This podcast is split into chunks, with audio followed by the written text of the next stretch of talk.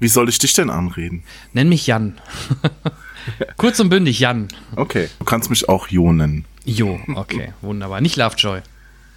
Ja, Ist das also. Künstlername oder? äh, Ich war jetzt letzte Woche zu Gast im Podcast und da habe ich mich Dr. Schwabbeltanz genannt. Da waren sie ein bisschen verwirrt. Deswegen habe ich jetzt was Unverfängliches genommen. Diese Folge Cinecast entsteht mit freundlicher Unterstützung von Sax Audio. Your Sound, Your Style, Your Speakers.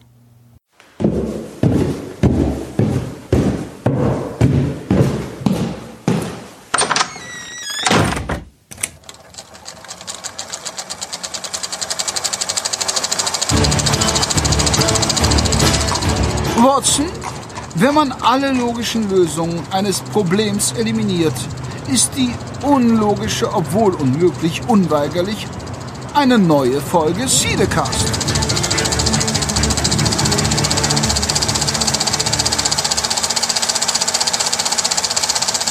Hallo und herzlich willkommen zu Cinecast Nummer 70.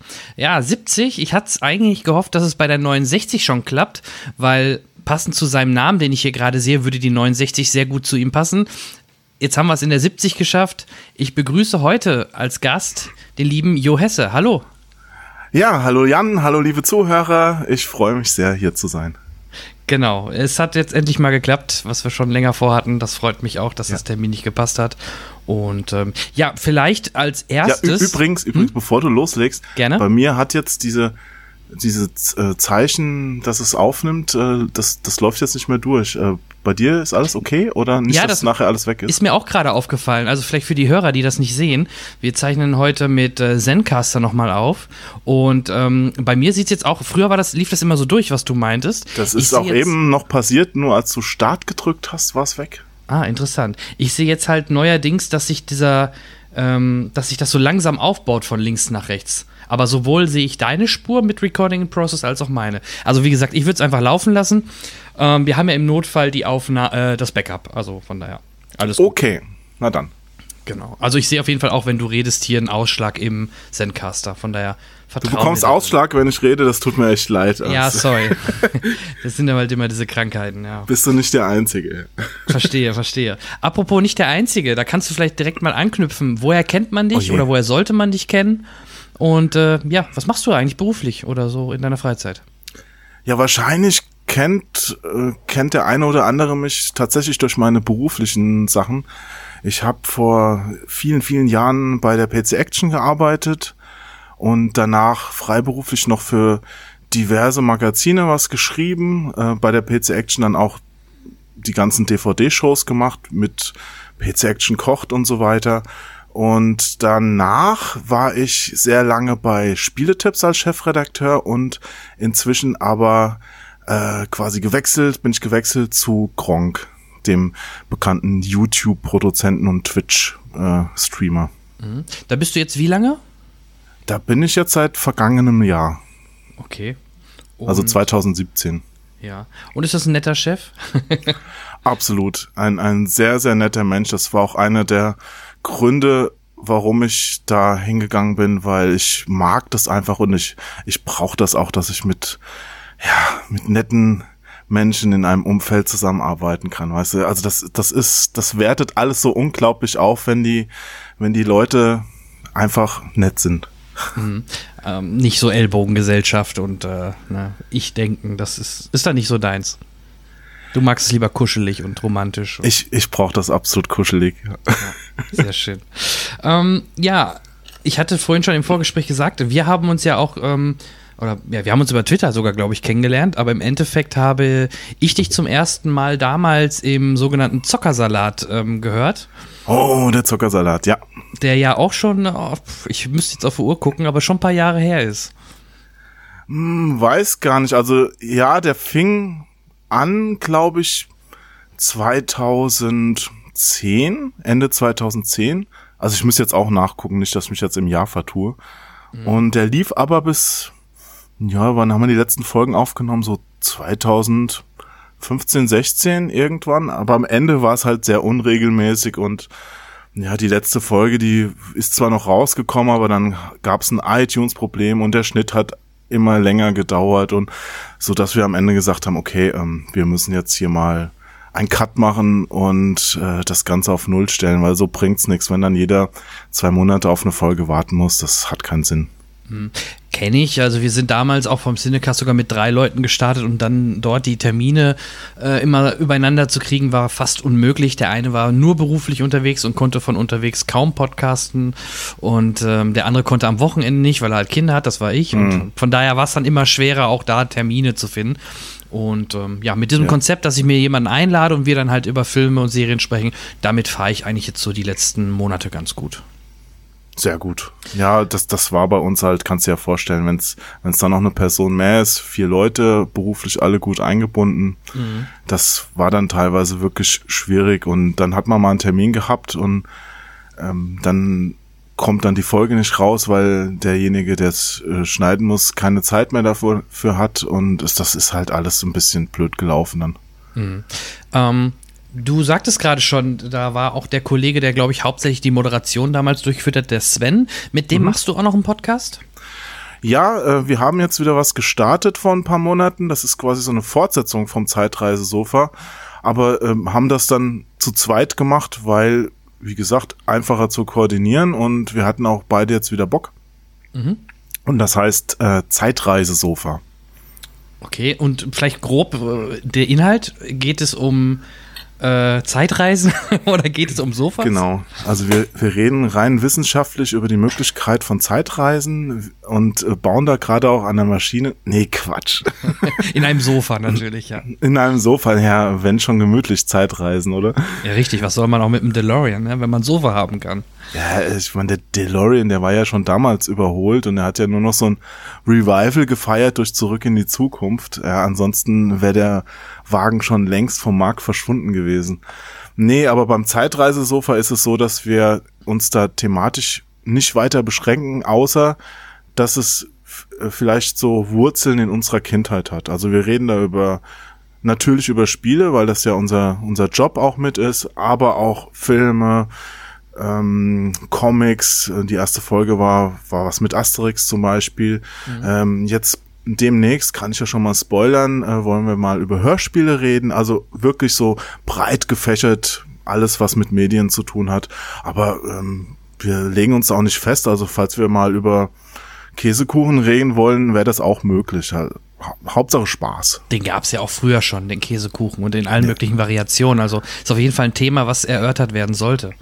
Käsekuchen ist äh, in der Tat meine Achillesferse. Äh, ich liebe Käsekuchen, also da gibt's auch sehr, sehr viel verschiedene leckere, da kann man mal wirklich mal drüber reden. Schreib mir das gerade mal auf. Ja, notier dir das mal, auf jeden Fall. Ja, genau. Ähm, ja, sehr gut. Und ähm, du sagtest gerade schon, ähm, wo kann man dich denn, also du arbeitest für Gronk, wie muss, wie muss man sich das vorstellen? Machst du Videos, machst du mehr im Hintergrund, bist du on-air, off-air? Was machst du genau? Hm. Ähm, das hat verschiedene Facetten. Ähm, ich kümmere mich zum Beispiel, was man jetzt so sehen kann, um die Patreon-Seite von uns. Mhm. Ähm, Patreon slash Kronk, äh, wie hieß sie? Äh, naja, weil Patreon und Kronk, da findest ich, du das Ich werde es verlinken ja. im Artikel, versprochen. Ja. Und da bringen wir auch äh, einen Podcast raus. Start und Select. Da haben wir jetzt auch schon einige Folgen aufgenommen und der läuft auch sehr gut. Der der ist zwar immer erst exklusiv bei Patreon, mhm. aber für alle zu, zu hören. Also du musst ja jetzt keine, kein Geld ausgeben, um den zu hören. Also jeder kann den da hören, kannst ja auch mit dem Podcatcher abgreifen. Äh, das ist alles kein Ding. Ähm, danach, ein paar Tage später, bringen wir den auch bei iTunes, Spotify, Soundcloud ähm, dann raus und da erreicht er auch bis jetzt immer so Top-Positionen, war auch schon bei diversen Podcasts des Tages und so weiter dabei in den Charts. Also finde ich ganz cool, dass der so gut ankommt. Mhm. Aber da geht es dann klassisch um, ums aktuelle Gaming, aktuelle Spiele oder wo ist da der Hauptinhaltspunkt in dem Podcast? Da geht es hauptsächlich um Spiele zu ja, 90 Prozent, denke ich mal, wenn wir uns da schon auf Spiele äh, äh, konzentrieren. Aber wir, wir quatschen da einfach so drauf los. Also das artet auch oft darin aus, dass wir extrem abschweifen und am Ende über was ganz anderes reden, als wir uns am Anfang vorgenommen haben. Ja. Mhm. Ähm, wie wir scherzen da schon immer mit, dass, dass wir ein bisschen Angst haben, dass die Leute jetzt, weil es denen zu blöd wird und wenn die das im Auto hören, sich überlegen, wie es wäre, gegen den nächsten Baum zu fahren und nicht, dass das dann einer am Ende auch mal macht. Ne? Mhm, ja. aber, aber wie gesagt, bis jetzt ähm, macht es den Leuten Spaß und so soll es auch bleiben. Ja, sehr schön. Cool. Ähm, ja, ich frage immer meine Gäste ähm, als erstes, was hast du denn oder was habt ihr, in dem Falle du, denn zuletzt gesehen? Egal ob im Kino, als Serie, Stream, wo auch immer. Ähm, da hätte ich mich jetzt gut drauf vorbereiten müssen. Ne? Aber nee, ich habe nicht. Du musst ja einfach nur nachdenken, was du zuletzt gesehen hast. Ja, ich vergesse immer so schnell die Namen. Okay. Ich habe zuletzt gesehen am, am Montag äh, ein Film in der Sneak, ähm, dessen Namen ich jetzt schon wieder verdrängt habe, weil der war echt nicht gut. Mhm. Also das kann ich wirklich nicht weiterempfehlen. Deshalb sage ich dir lieber den Namen, den ich die Woche vorher gesehen habe. Die, die Farbe des Horizonts. Den fand ich richtig klasse. Ja, ähm, ich habe von gelesen, ich glaube, der läuft auch ab äh, heute, glaube ich, im Kino. Also wir nehmen heute am Donnerstag auf. Ähm, vielleicht kannst du kurz sagen, worum es da grob geht, weil das wäre ganz nett, weil ich auch nur den Titel kenne. Hm, das ist so ein Film Mensch gegen Natur. Und es geht um ein, ein wahres, ein, eine wahre Begebenheit. Äh, nämlich, dass so ein Skipper-Pärchen auf dem Meer in Seenot gerät, das äh, Schiff so halb kentert und äh, die dann versuchen, quasi wieder an Land zu kommen äh, mhm. mit dem kaputten Schiff. Also die sind da wirklich mitten auf See, die wollten das gerade überführen und ähm, es ist ziemlich aussichtslos, dass sie es mit den Vorräten schaffen, aber sie probieren es trotzdem. Sehr, sehr spannend gemacht. Super, cool. Ähm, das, also war das auch eine Sneak oder? Ja, das war auch eine Sneak. Also ich gehe meistens in die Sneak. Ja. Weil ich finde das so angenehm im Kino überrascht zu werden mit Filmen, wo ich mich nicht vorher stundenlang ähm, informiert habe, ob der gut ist, was drin vorkommt, sondern wo ich einfach, wo mich der Film quasi so umhauen kann oder mhm. es auch nicht tut, je nachdem. Ähm, ich gehe aber auch ab und zu, also ein paar Filme, die sollte man ja auch im Kino gesehen haben. Letztes Jahr zum Beispiel, also Star Wars, klar, gucke ich mir an im Kino. Na klar. Also Solo und ähm, auch hier äh, Ready Player One fand ich grandios. Also wirklich, das war ein Film, da habe ich im Kino gesessen, hab teilweise so die Hände hochgerissen und gesagt, yes, ja, mein Film, ja, wie, wie geil. Und ähm, also der hat mich echt begeistert. Ja, das, das stimmt. Also gerade bei Ready Player One, alleine die, die Szenen von äh, Shining waren natürlich äh, genial nachgestellt. Also es war schon super. Ja, mich hat's auch vorher schon dieses, dieses Rennen, wo dann der, der Riesen, äh, Riesenaffe da dich verfolgt und ja.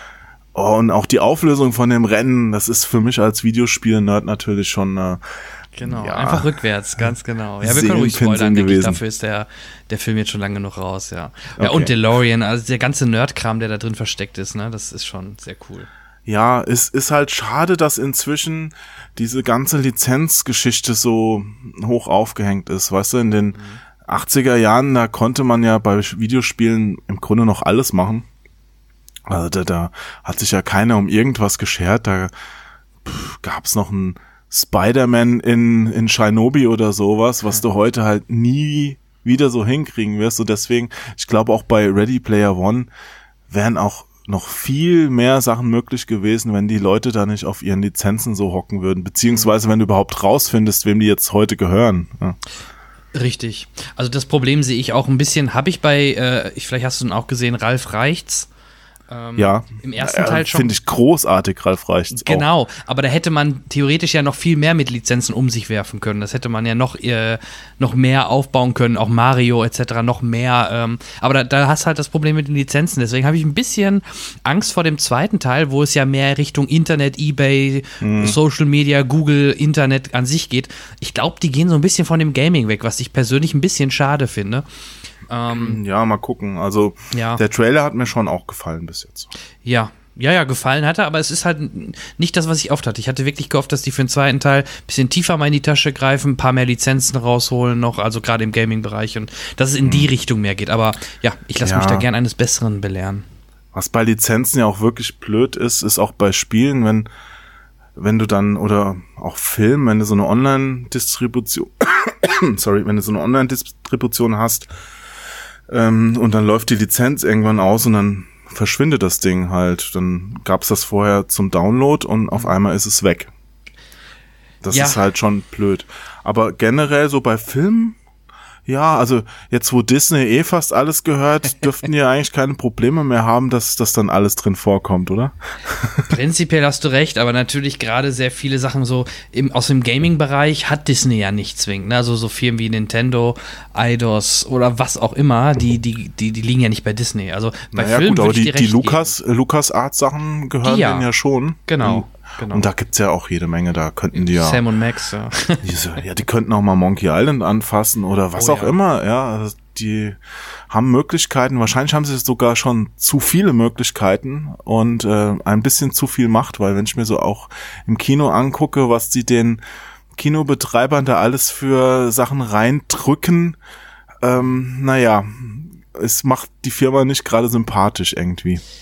Nee, das stimmt. Deswegen gab es ja auch ähm, zum Beispiel damals zu dem Hulk-Film auch ähm, Proteste gegen Disney und der wurde dann halt nicht erstmal gar nicht in vielen Kinos gespielt, weil Disney mal wieder eine Preiserhöhung haben wollte oder so einen Top-Zuschlag äh, von, von den Kinos verlangt hat, weil äh, Disney mittlerweile halt so eine Position hat, wenn sie jetzt 20th Century Fox auch gekauft haben, dann gibt's ja fast, äh, dann ist ein Drittel des Marktes mindestens Disney, wenn nicht sogar schon mehr, na, wenn, wenn, wenn nicht schon die Hälfte.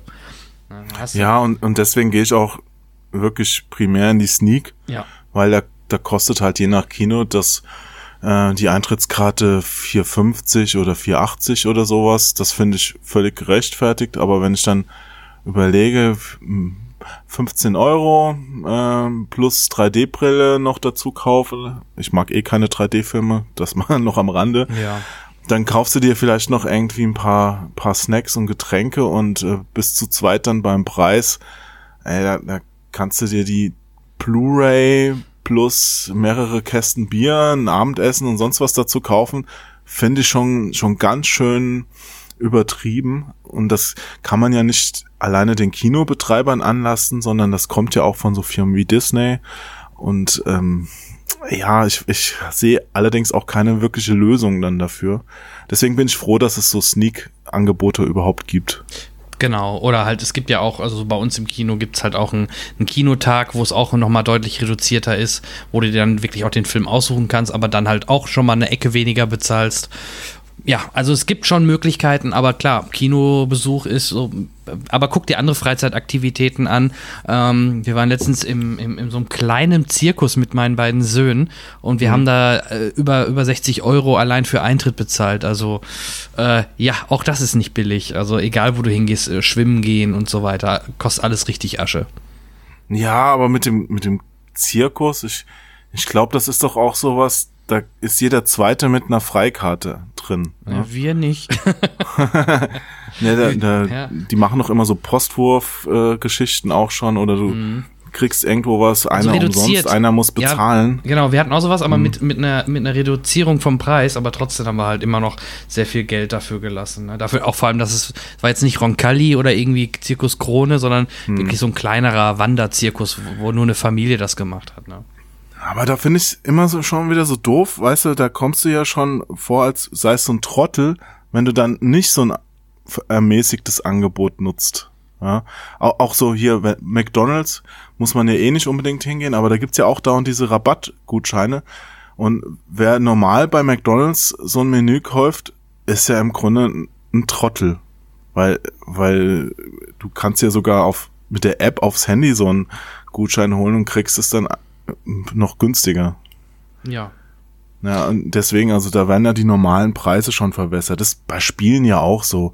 Wer, wer sich das Ding jetzt zum Erscheinungstag kauft, der äh, weiß im Grunde schon genau, okay, wenn ich noch zwei Wochen warte, zahle ich 20 Euro weniger und wenn ich dann noch auf so einen, einen Sale oder was auch immer Amazon und die ganzen Händler da anbieten, äh, warte, dann bezahle ich wahrscheinlich nur ein Drittel oder noch weniger. Ja. Naja.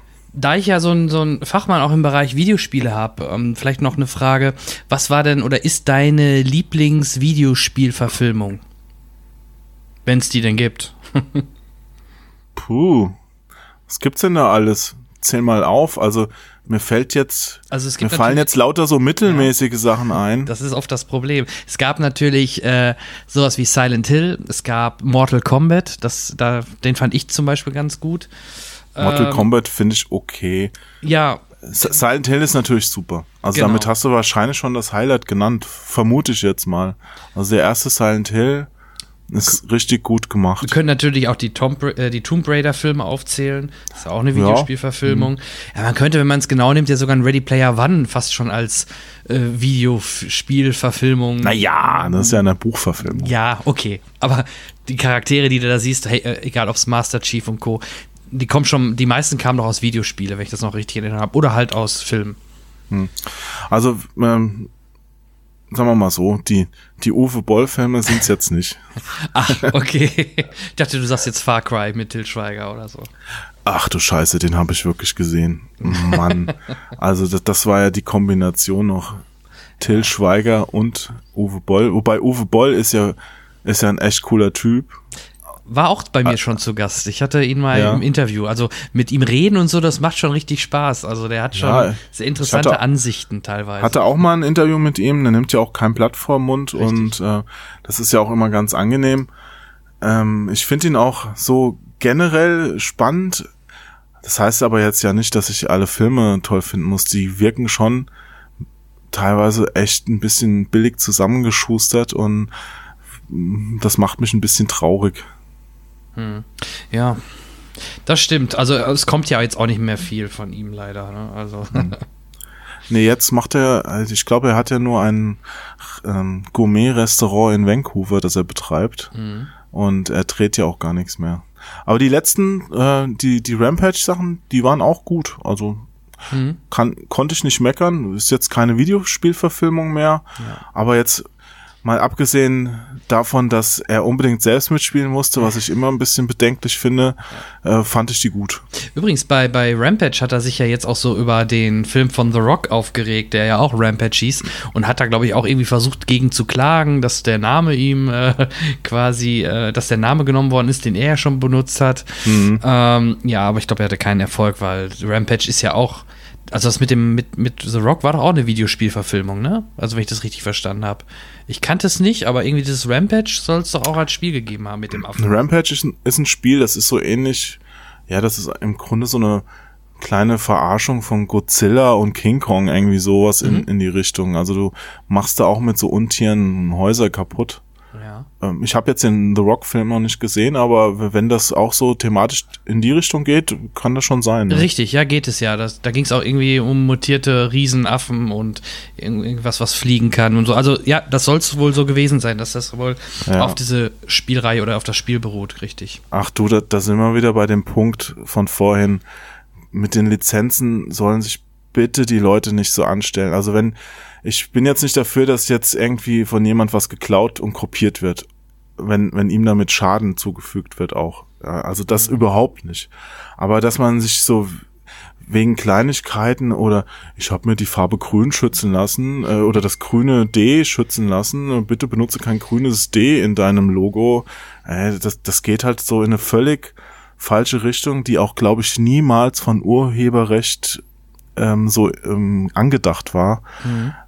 Und äh, ich, da beschneidet man sich so in der Kreativität unglaublich selbst. Oh ja. Also auch, auch diese ganzen äh, Leistungsschutzrechte, die da jetzt versucht äh, werden durchzudrücken, also von den, von den Verlagsinhabern. Ähm, der Grundgedanke dahinter ist gut.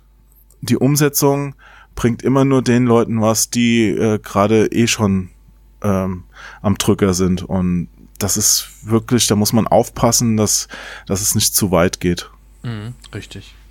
Ähm, ja, was habe ich zuletzt gesehen? Vielleicht gehen wir mal nochmal zurück. Ich habe Oh ja. ähm, äh, einen ganz schlechten Film gesehen, da möchte ich auch jetzt wirklich in der Richtung mal vorwarnen. Ich habe ich hab, hatte keine großen Erwartungen, wurde trotzdem noch enttäuscht. Ich habe The First Purge gesehen.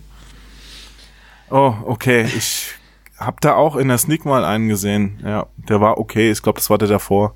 Okay, genau. Also Hintergrund ist äh, der Purge, die Purge-Filme, das ist schon der vierte Teil, der, wie der Name schon ein bisschen verrät, The First Purge ganz am Anfang spielt, also quasi vor dem ersten Teil. Der erste Teil damals war eigentlich ein ganz nettes äh, in, äh, House in, ein ganz netter House Invasion Film mit äh, Ethan Hawke, Lena Headey von äh, Game of Thrones kennt man sie, ne? Cersei Lannister. Ähm, die waren im Haus und The Purge ist halt immer eine einmal im Jahr stattfindende Reinigung, wo in dieser Nacht, ich glaube zwölf Stunden, alles erlaubt ist. Also Morden. Ja, die Putzfrau kommt. Alles. Ach so, Mord. genau, genau. Nee, genau. Keine, keine solche, also dann sagen wir es Säuberung. Ne? Ich glaube, ein Teil hieß sogar mit Untertitel in Deutschland die Säuberung. Ähm, ja, The Purge 1, wie gesagt, war noch ein wirklich ein Low-Budget-Film, auch mal wieder von Jason Blum, nämlich vom Blumhaus, die uns zuletzt ja wirklich sehr viele Horrorfilme rausge oder sehr viele Filme äh, aus dem Horror-Genre gebracht haben. Ähm, und ja, nach The Purge, das war 2013, kam The Purge 2, Anarchy. Ähm, der spielte, glaube ich, äh, auch ein Jahr später nach dem letzten Purge. Und danach kam der dritte Teil. Da, boah, der hieß genau Election Day. Und eigentlich war The Purge sogar halbwegs dafür bekannt, dass er von Film zu Film sogar ein bisschen an bisschen besser wurde. Also der erste war doch noch wirklich sehr eingeschränkt, der zweite und dritte wurde sogar etwas besser. Nur mit The First Purge haben sie es genau so gemacht. Er spielt davor und ist auch damit der schlechteste leider. Oh, Denn okay. Es geht darum, dass äh, die Regierung zum allerersten Mal dieses, dieses Purge-Konzept testen möchte und dafür nur eine kleine Insel, nämlich ähm, in New York, hier Long Island heißt es, ne? Ich meine Long Island. Ja. Genau, das wird abgeriegelt und alle, die mit bei der Purge mitmachen wollen, also auf der Insel bleiben, die bekommen ein bisschen, äh, die bekommen Geld und so kriegen sie halt auch Leute dazu, bei der Purge, die ja danach irgendwann regulär immer in ganz Amerika stattfindet, dazu mitzumachen. Es hat so ein bisschen was von die Klapperschlange gerade, was du erzählst. Ja, das Problem oder äh, der, das, der Film ist dann halt so aufgebaut, dass natürlich in diesem Bereich fast nur Schwarze leben oder auf jeden Fall keine Weißen. Und äh, dann beginnt dieses Experiment von der Purge und irgendwie will aber nicht wirklich was passieren. Statt dass die sich umbringen, machen die auf der Straße lieber Party und feiern und haben Spaß und so weiter. Und dann greift die Regierung oder diese Leute, die halt dieses ganze Experiment so ein bisschen mit begleiten für die Regierung, greifen da ein und schicken dann wirklich Einsatztrupps rein, die dann halt dort rumschießen, damit die halt aggressiv gemacht werden oder dass die halt sich umbringen. Damit sie es dann als äh, über die Propaganda später natürlich als Erfolg verbuchen können, damit sie dann die Jahre drauf immer diese Purge oder dieses Purge-Konzept halt aufsetzen können. War es denn wenigstens von der technischen Qualität her gut? Weil ich persönlich mag's immer, immer, also ich kann diese ganz billig gemachten Hobby-Handkamera-Filme, die, die nerven mich einfach. Ich will Ja. da schon so einen gewissen Standard haben, wo, wo man sieht, okay, die, die Kamera, ähm, die kostet mehr als 15 Euro. Also Handkamera hast du dort leider weniger. Ähm, also Gott sei Dank. Leider, zum Glück. Genau, Entschuldigung, genau. Äh, Du hast zum Glück weniger Handkamera, aber wirklich richtig äh, eine High- High- High-Budget-Produktion ist es nicht. Ähm, aber das Problem ist, im Gegensatz zu den anderen Purge-Filmen, dass es halt wirklich so eingeschränkt ist und äh, im Grunde nur da die, die Schwarzen halt äh, abgemorchelt werden. Also so diese ganzen auch diese Turns bei The Purge. Du hast bei The Purge bei den Filmen zum Beispiel oft auch Weiße, die sich extra gegen Geld welche bestellen, die sie dann halt ungefährdet umbringen können und wirklich so ganz skurrile Sachen, so ein bisschen wie, fast wie bei Hostel, wo sie dann die Leute auch genommen haben, um sie dann halt zu verkaufen, etc. Also gerade so diese, diese Twisty und diese, diese eigentlich interessanteren Aspekte fallen halt in diesem Film komplett weg und macht den Film halt leider sehr, sehr belanglos. Na, und das ist echt schade. Naja, wahrscheinlich trotzdem noch besser als jetzt Early Man, den ich neulich in der Sneak gesehen habe. Oh. das, Early das war diese, Man? Ist dieses äh, Steinzeit-Fußball-Ding von den Wallace und Gromit-Machern. Ja, hat dir nicht gefallen? Nee, also der ist, glaube ich, für für Fünfjährige gemacht. Äh, wenn du den als Erwachsener siehst, dann hast du so dieses, also Tele Teletubbies wäre jetzt zu krass, ja, diesen Effekt, aber äh, das, der hat mich echt genervt. Okay. Dann habe ich ja dann nichts verpasst. Den habe ich zum Glück nicht gesehen, beziehungsweise. Ja. Oder hier Sicario 2, hast du den gesehen? Nee, noch nicht. Der- du, hast du ihn gesehen? Da würde ich gern was drüber hören, weil der erste hat mir sehr gut gefallen und ich bin ein bisschen skeptisch, weil beim zweiten Teil ja ähm, sowohl der Regisseur nicht mehr an Bord ist und ich glaube einer von den Hauptdarstellern auch nicht mehr, ne? Ähm, ich bin jetzt nicht so firm, was den ersten angeht, aber ich bin da ja unbelastet reingegangen und äh, ich fand ihn schon spannend, aber da waren so ein paar logische Sachen drin, wo ich mir gedacht habe, warum machen die das denn jetzt? Und also so so ganz schlüssig war er irgendwie nicht und es, es ging im Grunde nur darum zu zeigen, wie cool die Leute da sind. Also hm, es, äh, man, man kann ihn gucken, aber ich war zum Beispiel mit einer mit einer äh, Frau drin, die fand ihn total schlimm. Also so, so war es bei mir nicht. Ich fand ihn völlig okay. Ist halt so ein bisschen Testosteronfilm, glaube ich. Ja, okay. Ja, das kann ja gut sein, ja. Wie sieht's denn bei dir aus mit äh, Robocop? Ja, das Original fand ich damals äh, toll und alles, was danach kam, so okay. Also die die Robocop Neuauflage war ja die war schon in Ordnung, aber so ein bisschen blutleer. Und du spielst wahrscheinlich auf die Ankündigung vom nächsten Teil jetzt an, ne? Richtig, Robocop Returns. Neil Blumkamp dreht Fortsetzung. Und zwar soll es ja eine Fortsetzung vom Original aus den 80ern sein, ne? Das ist, finde ich, halt so spannend. Gab's da nicht schon Fortsetzungen von dem Original? Ja, gab es. Deswegen weiß ich nicht, ob sie diese Fortsetzung ignorieren äh, oder wie, wie sie das aufbauen wollen. Oder ob es einfach nur äh, ein neuer Teil aus dieser Reihe ist. Ich bin mir jetzt auch nicht ganz sicher, wie viele Robocop-Teile es schon gab. Das könnte ich dir gar Aber nicht sagen. Dadurch, dass der aktuellste ja quasi eine Neuauflage des ersten war, ist es doch dann eine Fortsetzung davon auch. Ich meine, die Story war ja die gleiche. Ja, Prinzip. oder? Ja. Mehr also weiß man es nicht. schließt ne? ja im Grunde nur an den neuen an und nicht an den, den alten. Ja, ich weiß es halt auch nicht genau, wie sie Mhm. es machen. Wahrscheinlich, vielleicht sieht, vielleicht wollen sie es wirklich so machen, dass er auch aussieht wie in dem alten Teil. Im neuen sieht er ja schon ein bisschen moderner aus, ne? Ja, aber das fand ich jetzt nicht schlecht. Also man muss ja auch ein bisschen den technischen Errungenschaften der Zeit äh, Rechnung tragen und äh, also du brauchst ja jetzt nicht mehr so Kontrollen in Raumschiffen wie im Film 2001 oder sowas. Das ist halt äh, mit Schiebereglern und so ist halt ein bisschen überholt, ne? Richtig. Also ich habe auch nochmal nachgelesen, also selbst die Autoren vom Original werden sowohl als Produzenten als ausführende Produzenten wieder zurückkehren. Ne?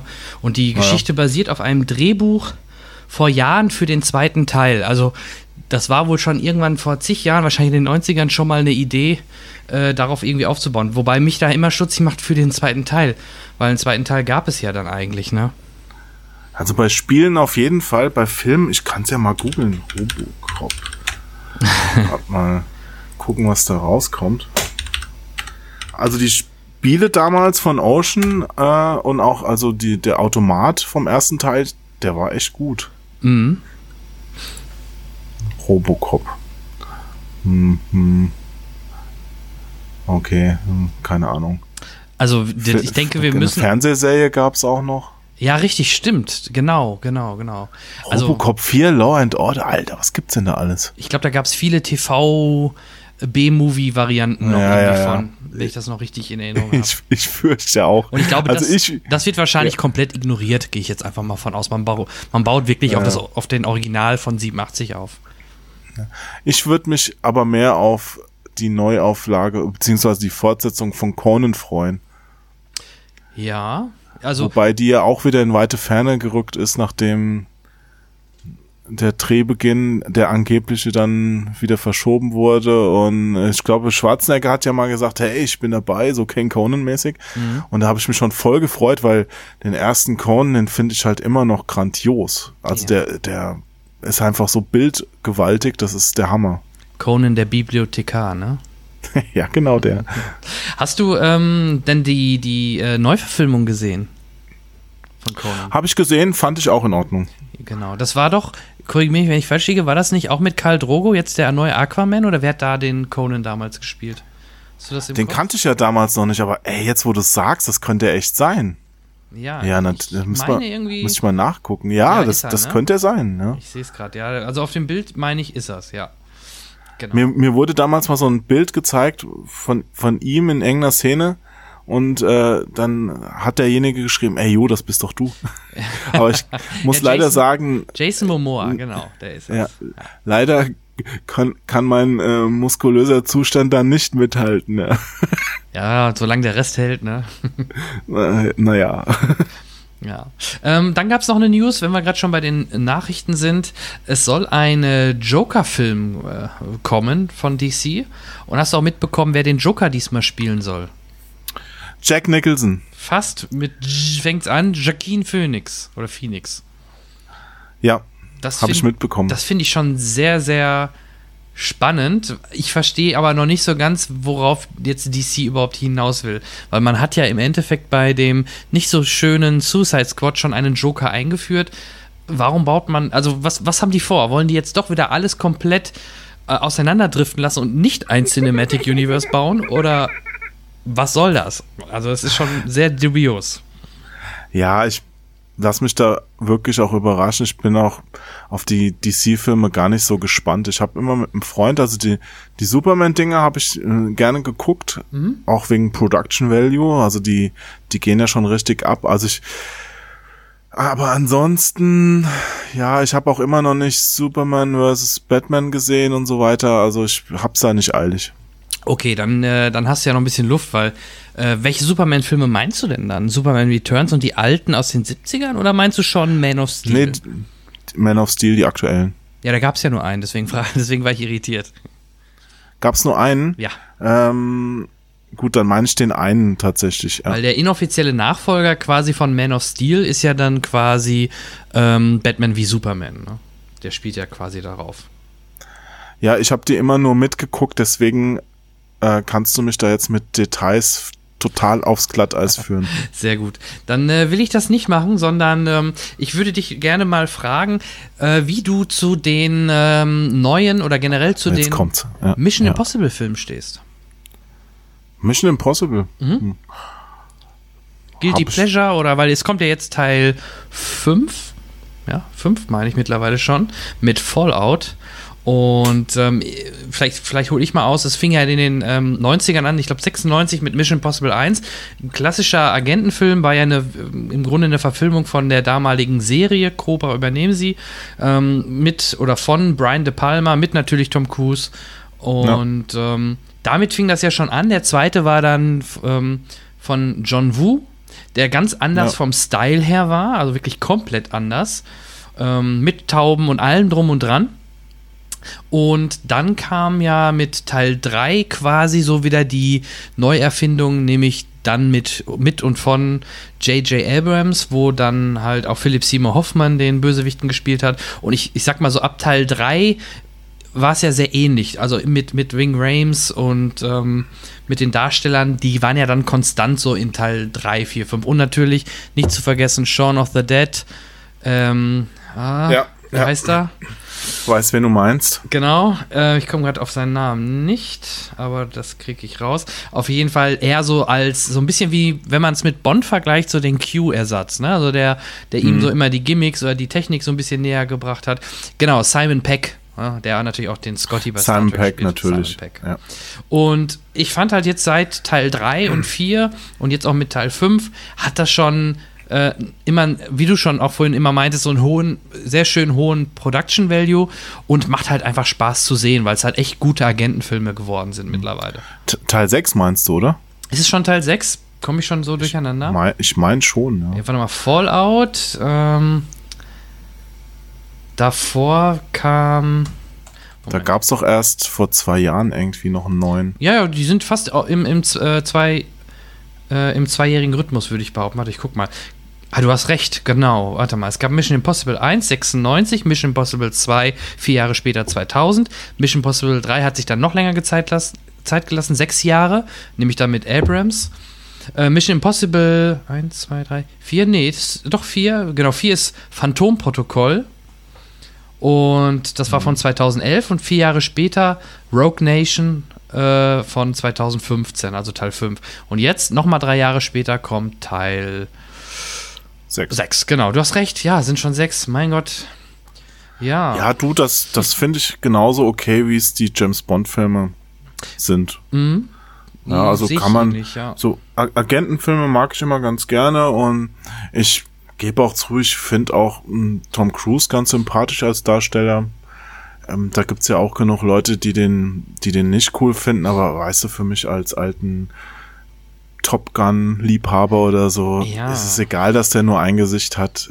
das, das passt schon. Das ist okay für mich. Und von der Action her sind die ja immer cool und die haben auch immer so einen kleinen Twist, was ich, was ich gut finde. Genau. Ich fand auch den zweiten mit John, äh, wo John Woo, ähm, der, der Regisseur war, fand ich auch super, weil ich mag generell Filme von John Woo. Ja, Face Off halt, ne? Also damit bin ja. ich, glaube ich, zum ersten Mal auf ihn gestoßen. Und ja, gebe ich dir recht, war halt nur so extrem anders zu dem, was man davor gesehen hat. Das war ja davor wirklich ein richtig klassischer äh, Agentenfilm und mhm. da bei Mission Impossible 2 wurde er ja wirklich so ein bisschen wie so ein, ja, ich würde fast sagen, wie so ein Superheld hochsterilisiert, der mit einer Hand ja. an der Klippe hängt, mit seinem etwas längeren Haar im Teil 2 und äh, ja. Siehst du, das ist die umgekehrte Entwicklung von James Bond. Während James Bond wieder normaler geworden ist, wurde das hier immer abgedrehter. Weil James Bond ist schon vor 20 Jahren äh, von der Klippe in ein fliegendes Flugzeug gesprungen und äh, bei Mission Impossible kam es dann halt erst danach. Ja, gutes Argument. Wobei, da wechselt halt immer der Schauspieler. Jetzt wäre halt dann irgendwann mal interessant, wenn der Herr Cruz äh, irgendwann nur noch im, Roll im, Rollstuhl sitzt und damit rumfährt, ob er immer noch Mission Impossibles macht oder ob sie es dann wirklich wagen, den Schauspieler irgendwann mal ähnlich wie bei Bond äh, zu switchen, hm. zu wechseln. Ne? Ach, ich habe inzwischen schon so viele Reboots von irgendwelchen Sachen gesehen. Wenn der zu teuer wird oder wirklich nicht mehr kann oder wenn, was weiß ich, wenn der Rest, das restliche Team stirbt oder sowas, dann werden die da auch ein Reboot machen und ja. es wird am Ende nur dran gemessen werden, ob der Film jetzt gut war oder nicht und nicht, ob der jetzt der und der mitgespielt hat. Ja, richtig. Ja. Vielleicht gibt's dann auch Gastauftritte wieder. Das ist Tom, Tom Cruise halt, der, dann spielt er noch mal für fünf Minuten so einen Q-Ersatz oder so. Man ja, oder den, ja den, Auftraggeber, so à la Bond M-mäßig oder sowas, genau. Das könnte ja. natürlich sein, ja. Was ich immer ganz cool finde, so Cameos und so kleine Gastrollen finde ich toll. Und ich bin immer traurig, wenn es da zu wenig von gibt. Also beziehungsweise freue ich mich immer, wenn es da sowas gibt.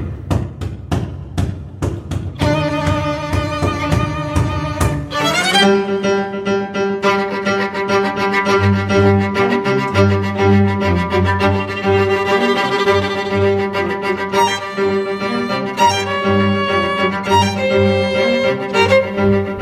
Mission Impossible 1 bis 5 auf UHD wollen wir doch auch mal über Mission Impossible 6 sprechen, der in Kürze ins Kino kommt. Und dazu habe ich mir den Peter dazu geholt, denn der Peter hatte die Ehre, diesen Blockbuster, für viele schon den Film des Jahres, vorab in der Presseverführung zu sehen. Und ja, dazu begrüße ich erstmal den lieben Peter. Hi. Also auch erstmal an dich ähm, und alle, die zuhören, ein äh, fröhliches Hallo. Ja, die Ehre, das klingt so, als ob, nein, es ist ja auch ein bisschen mein Job, aber es gibt Termine, da habe ich vorher schon so eine gewisse Vorfreude. Die Sache mit der Vorfreude ist aber auch, umso tiefer wird die Enttäuschung, wenn es denn nicht klappt. Ich weiß nicht, wie oft ich schon ne, mit, mit feuchten Fingern in die Pressevorführung gegangen bin und, und versucht habe, keine Vorfreude zu haben. Aber manchmal, ich bin ja auch nur ein Kinofan und äh, und dann ist natürlich der Schlag in die Fresse, um es mal ne, auf Französisch zu sagen, umso härter. Und ähm, in diesem Fall waren die Erwartungen auch bei mir. Ich habe die, die Trailer, die im Netz kursieren, schon gesehen, die kleinen Making-of-Filme äh, über Tom Cruise Unfall bei dem Sprung und so weiter. Es hatte mir alles sehr viel Appetit gemacht. Ich denke, das kennst du auch, oder? Die Sachen, von okay. denen ich gerade spreche. Ja, also ein Unfall macht dir Appetit. Sehr, sehr gut, ja. Äh. Nein, das, die, man sah, dass es eine spektakuläre Szene ist. Und natürlich zeigt sich ja Cruz und auch durch das Herauszeigen seines Unfalls, dass er es A immer selber macht und dass er sich nicht schont. Das trägt ja zu seinem Image bei. Aber mit Recht, muss man sagen. Denn er tut ja nicht nur so, sondern es ist ja so. Und ähm, ja, was soll ich sagen? Ich bin dann in diesen Film mit vielen anderen, mit hohen Erwartungen reingegangen. Und ich bin erstaunt, dass ich nach 140 Minuten Japsen oder Luft anhalten noch lebend da rausgekommen bin. Okay. Es war wirklich, es war wirklich eine Tour de Force. Ähm, es war mehr, als ich erwartet habe.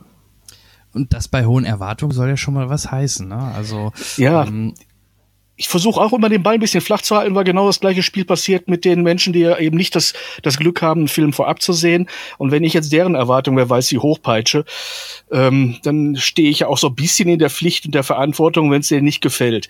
Gut, aber das ist bei jeder, bei jedem Mickey Mouse Film so. Dem einen gefällt's, dem anderen nicht.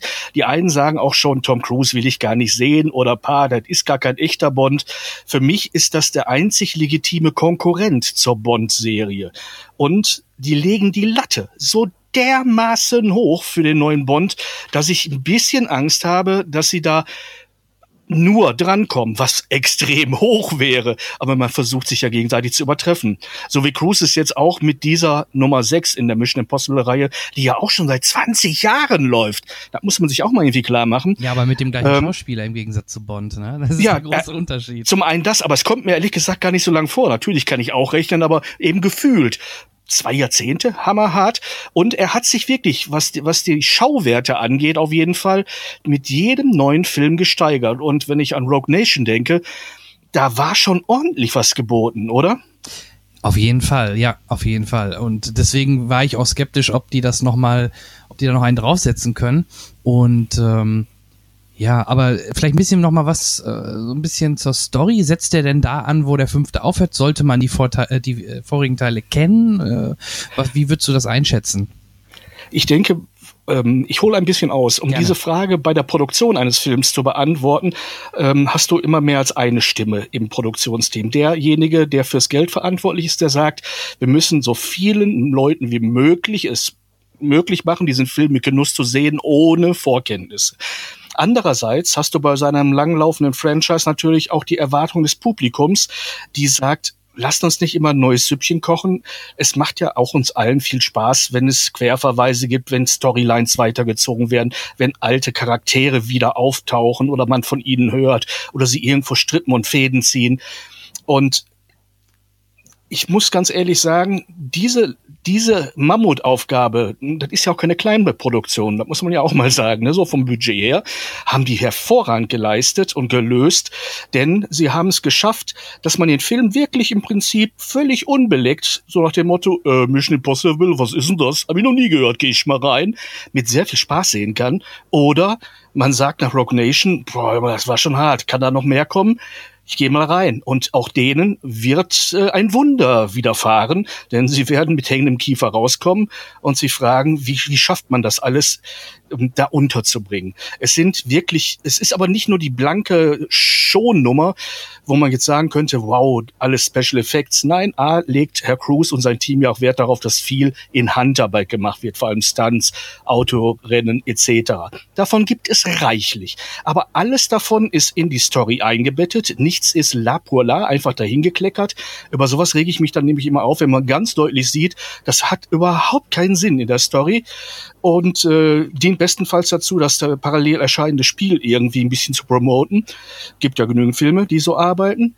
Und andererseits ähm, muss man auch sagen, ähm, sie sind verdammt gut gefilmt. Einfach handwerklich sind die Stunts wirklich gut in, ins Bild gefasst worden. Wenn man zum Beispiel ich verrate damit jetzt wirklich nichts. Da gibt's ja einen Halo-Sprung aus extremer Flughöhe von Tom Cruise, den er selber macht. Also bestand doch die Aufgabe darin, den Leuten auch zu zeigen. Er ist es. Also er muss ungeschnitten aus dem Flugzeug springen. Ne? Also mhm, die klar. Szene ungeschnitten. Tom Cruise wird nicht geschnitten. Nein. ähm, auf jeden Fall. Ähm, du musst dir vorstellen, und ich glaube, das ist auch in dem kleinen, kleinen Ausschnitt im Internet zu sehen, da rennte der Mann mit der Kamera rückwärts vor ihm aus dem Flugzeug raus und äh, Tom Cruise läuft ihm hinterher und springt ihn sozusagen an. Und äh, um zu sehen, verdammt nochmal, er ist es selber. Ich bin mir sicher, es wäre technisch möglich, das auch anders zu lösen, mit Sicherheit. Aber man legt äußersten Wert darauf und würde sich wirklich alle Trümpfe, die man doch nur haben könnte oder jemals gehabt hätte, verspielen, wenn man bei diesem Punkt äh, faken würde. Weil es wird behauptet, es ist sichtbar und natürlich für große, große Skeptiker könnte man immer noch sagen, ja, da kannst du ein Gesicht reinmontieren oder so sauber schneiden, hatte nichts mehr.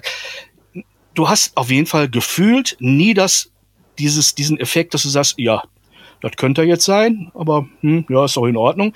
Nee, du siehst es, du siehst ihn. Der hohe Wiedererkennungswert von ihm und der hohe Sympathiewert lässt uns natürlich auch als Identifikation viel mehr mitfiebern wenn wir ihn als den in der Rolle ernst nehmen. Ne? Mhm. Wenn wir nur denken, ho hoffentlich passiert dem Stuntman nichts, dann sind wir aus dem Film ausgestiegen. Richtig, klar. Und ich glaube, da hat der Herr Cruz ja auch richtig Spaß dran, die ganzen äh, Stunts selber zu machen. Das war ja von Anfang an so und auch bei seinen anderen Filmen.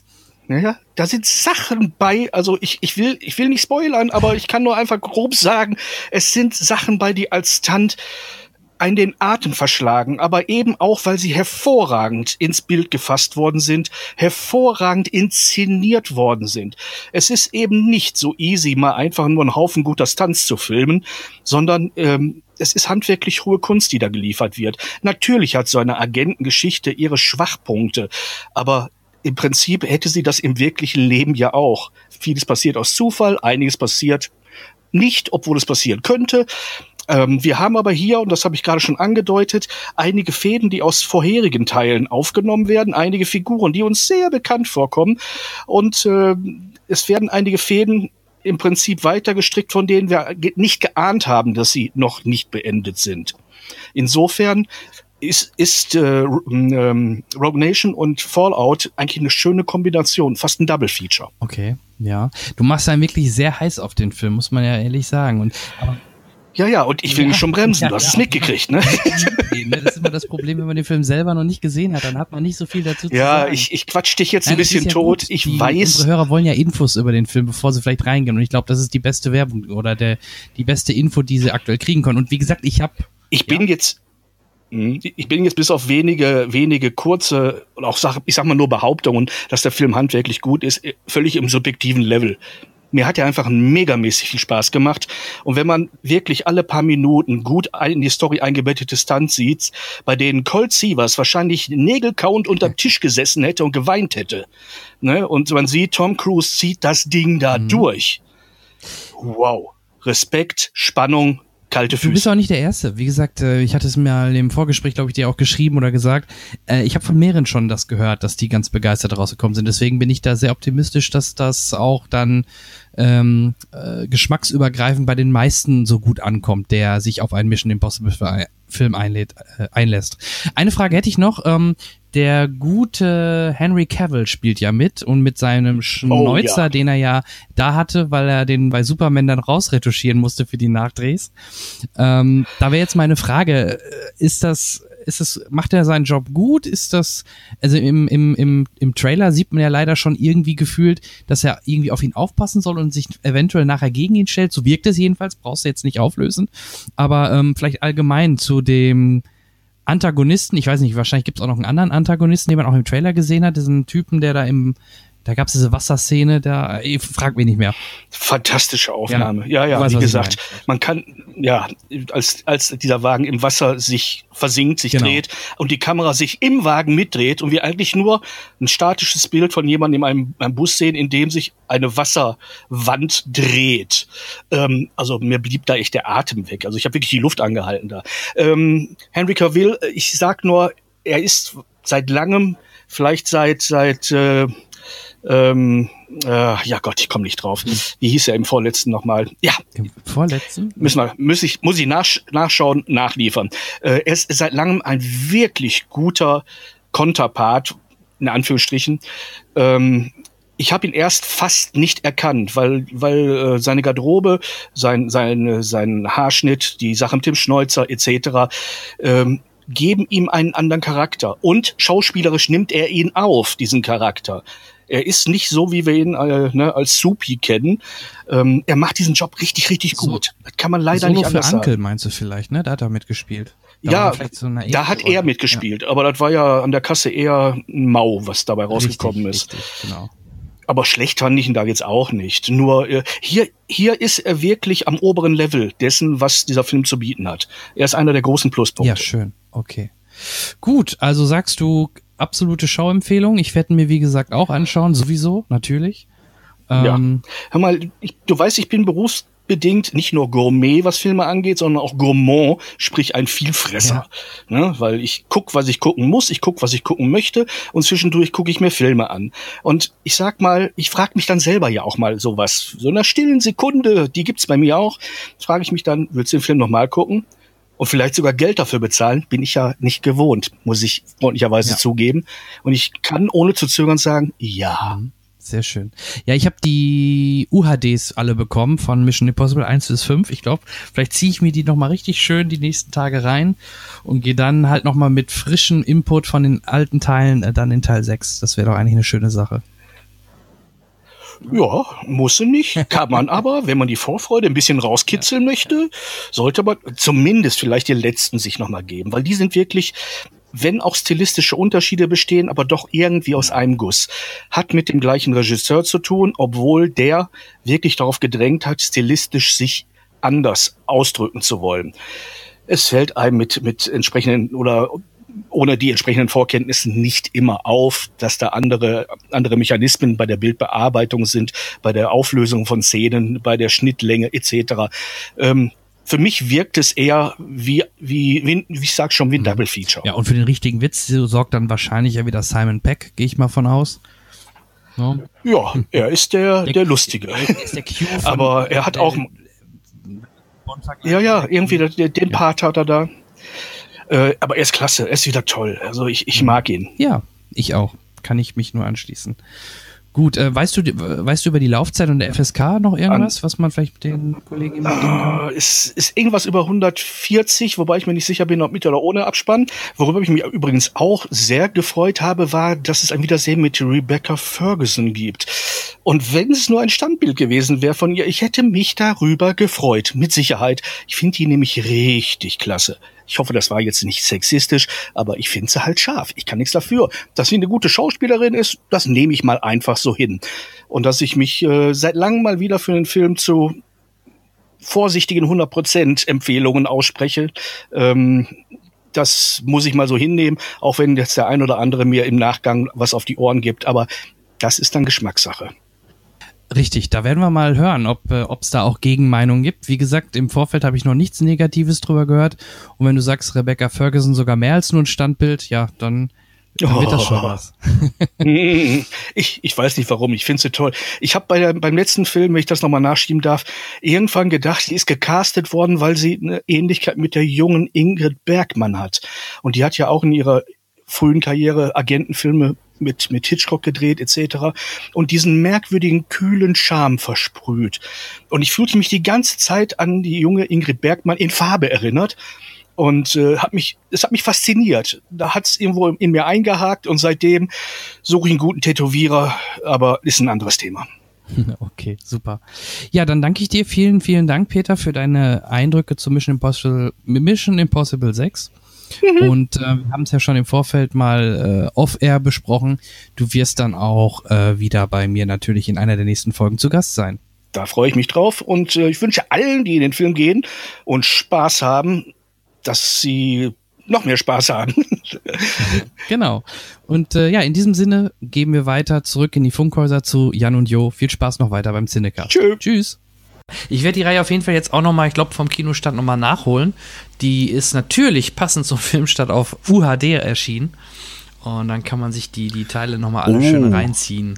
Du, du hast, äh, du hast 4K und so, alles am Start. Ja, so ziemlich. Also ähm, ich nutze in dem Falle dann die Xbox. Ich weiß nicht, ähm, wie es bei dir so äh, ausgestattet aussieht, aber die Xbox. Die One X oder? Ja, ja, oder die, Ja. die äh, Xbox One S auch, ne, die normale. Es muss nicht die, muss nicht die Scorpio sein, kann auch die normale sein. Die hat auch das, das UHD-Laufwerk.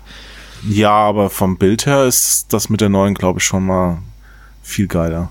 Ja, das ich. weiß ich nicht. Also, ja, kann sein. Ich, äh, ich bin technisch wieder ein- einen Schritt leider zurückgegangen, weil ich habe zu Hause halt, ich habe noch einen Plasmafernseher und ja, brauchen wir gar nicht drüber reden, da muss mal irgendwann was Neues her, aber ich habe immer mit äh, meinem lieben Freund Henry Ernst so die neuen Filme geguckt und der hat zu Hause halt immer das Neueste gehabt, also der hat sich auch jetzt äh, Ende letzten Jahres erst so ein äh, 4K-Fernsehmonster gekauft und das war auch also ein Sound-Nazi, weißt du, da war, da musst du dich jetzt noch fünf Zentimeter nach rechts setzen, weil genau daraufhin ist der Sound ausgemessen, so, weißt du, also so wirklich sehr, sehr geil und ähm, der ist leider gestorben jetzt im, im Februar und Oh. äh, seitdem ja, äh, bin ich halt wieder auf meinen eigenen Kram angewiesen und ähm, der ist nicht ganz so gut wie, wie der von Henry.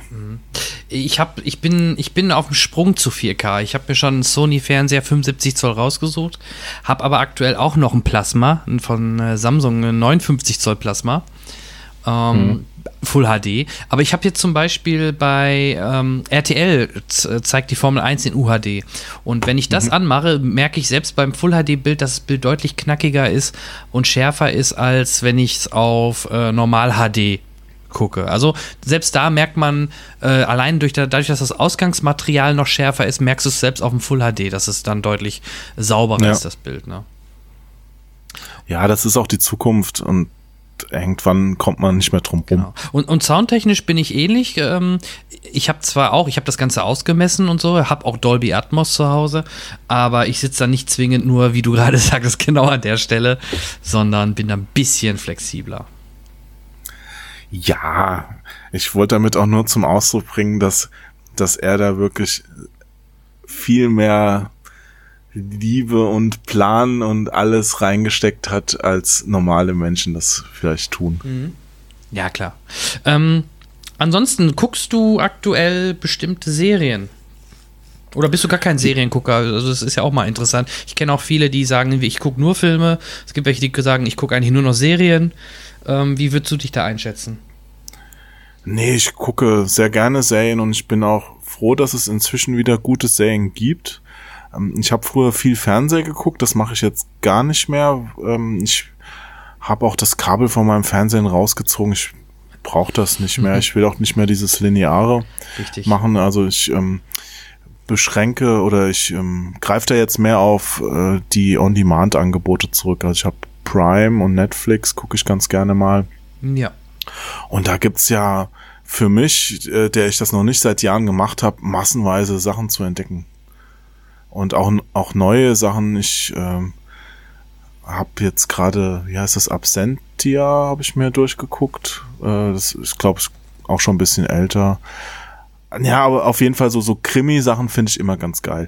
Und ähm, wenn du mich nach einem Tipp fragst, Ja, da würde ich doch gerne. mal sagen, ich war ein bisschen traurig, dass die vierte Staffel jetzt nicht mehr kommt, aber Ash vs. Evil Dead ist halt schon eine Hammer-Sache für Splatter-Fans und die, die ist so unglaublich selbstironisch. Und ich glaube, die durften wirklich alles machen, was sie wollten, mit Geld. Ja, also kein billiger Trash, sondern harter, teurer Trash. Und ähm, ja, das kann ich jedem, der Horror mag, nur ins Herz legen. Es ist ja die Fortsetzung von Tanz der Teufel quasi. Und auch mit dem Originalschauspieler Bruce Campbell um die, die neu reingekommenen das ist, ähm, die sind, haben es auch alle drauf. Und ach hier, du hast es bestimmt gesehen, aber hier mit ähm, äh, Lee Majors, ein Colt für alle Fälle, Ja, als Vater von Bruce Campbell, äh, das ist ja der Hammer. Also das, ich meine, das war ja für mich als als Kind der 80er ein eine Offenbarung. Ja. Und wie gesagt, da hätte ich gerne noch eine vierte Staffel gesehen. Ich drücke jetzt mal die Daumen, dass das mit dem angekündigt, mit der angekündigten Kinofilmfortsetzung vielleicht dann hinhaut. Genau, und äh, übrigens hier da Lucy Lawless, Xena hat ja auch mitgespielt, die Ruby. Ne? Ja, die kennen sich ja auch von, von früher noch. Ich meine, der äh, Bruce Campbell, wo war's? Hat er nicht auch bei Hercules irgendwo mal eine Gastrolle gehabt? Oder er hatte auch noch so eine, so eine andere Serie gehabt, wo Lucy Lawless mitgespielt hat. Also ich f- find's schon lustig, da diese Zusammenhänge. Ja, Ich habe den übrigens getroffen, der war in Deutschland im April. äh, Bruce Campbell. Bruce Campbell und auch noch ähm, ein paar andere Leute von äh, Tan dem Tanz der Teufel Cast und da habe ich mir das äh, tatsächlich gegönnt, ein ein Autogramm mir zu ergattern, zu erwerben von ihm. Au- ja. Auch ein Selfie, denke ich, oder? Und ein Foto, ja, es hängt bei mir hier im Flur. Sehr cool.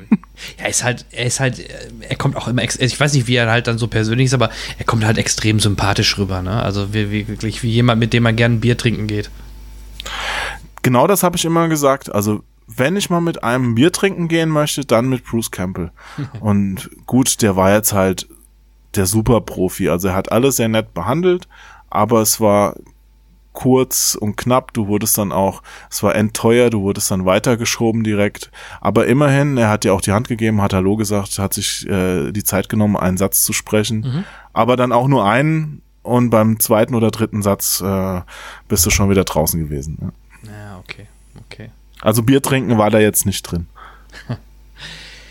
Kann ja noch mal kommen oder kann ja noch mal werden. Ne? Ja, wenn er dafür äh, zahlt, dann ist das okay.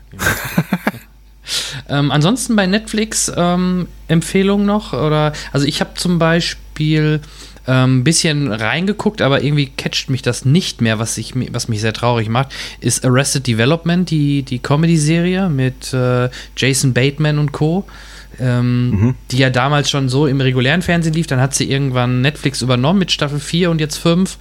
Und den Charme von früher hat es leider gar nicht mehr. Und das Schlimmste ist, gerade wenn du es in, in der deutschen Synchro gucken willst, in Staffel 5 haben sie alle Synchronsprecher ausgetauscht, was natürlich totaler Wahnsinn ist. Also das, das, das, das ist natürlich ja immer fies, wenn man sich an was gewöhnt hat, ne? Ja, total. Also ne, du, du guckst das jahrelang, ähm, die Serie mit den und den Stimmen und plötzlich sprechen die alle komplett anders. Das hat mich, die Diskussion gab es ja damals bei Akte X, wie es wieder rauskam, dass Mulder mhm. seine Stimme nicht hatte und so. Oder auch jetzt selbst bei der Kevin James Serie, die auch auf Amazon Video lief, ähm, ähm, wie hieß es denn nochmal?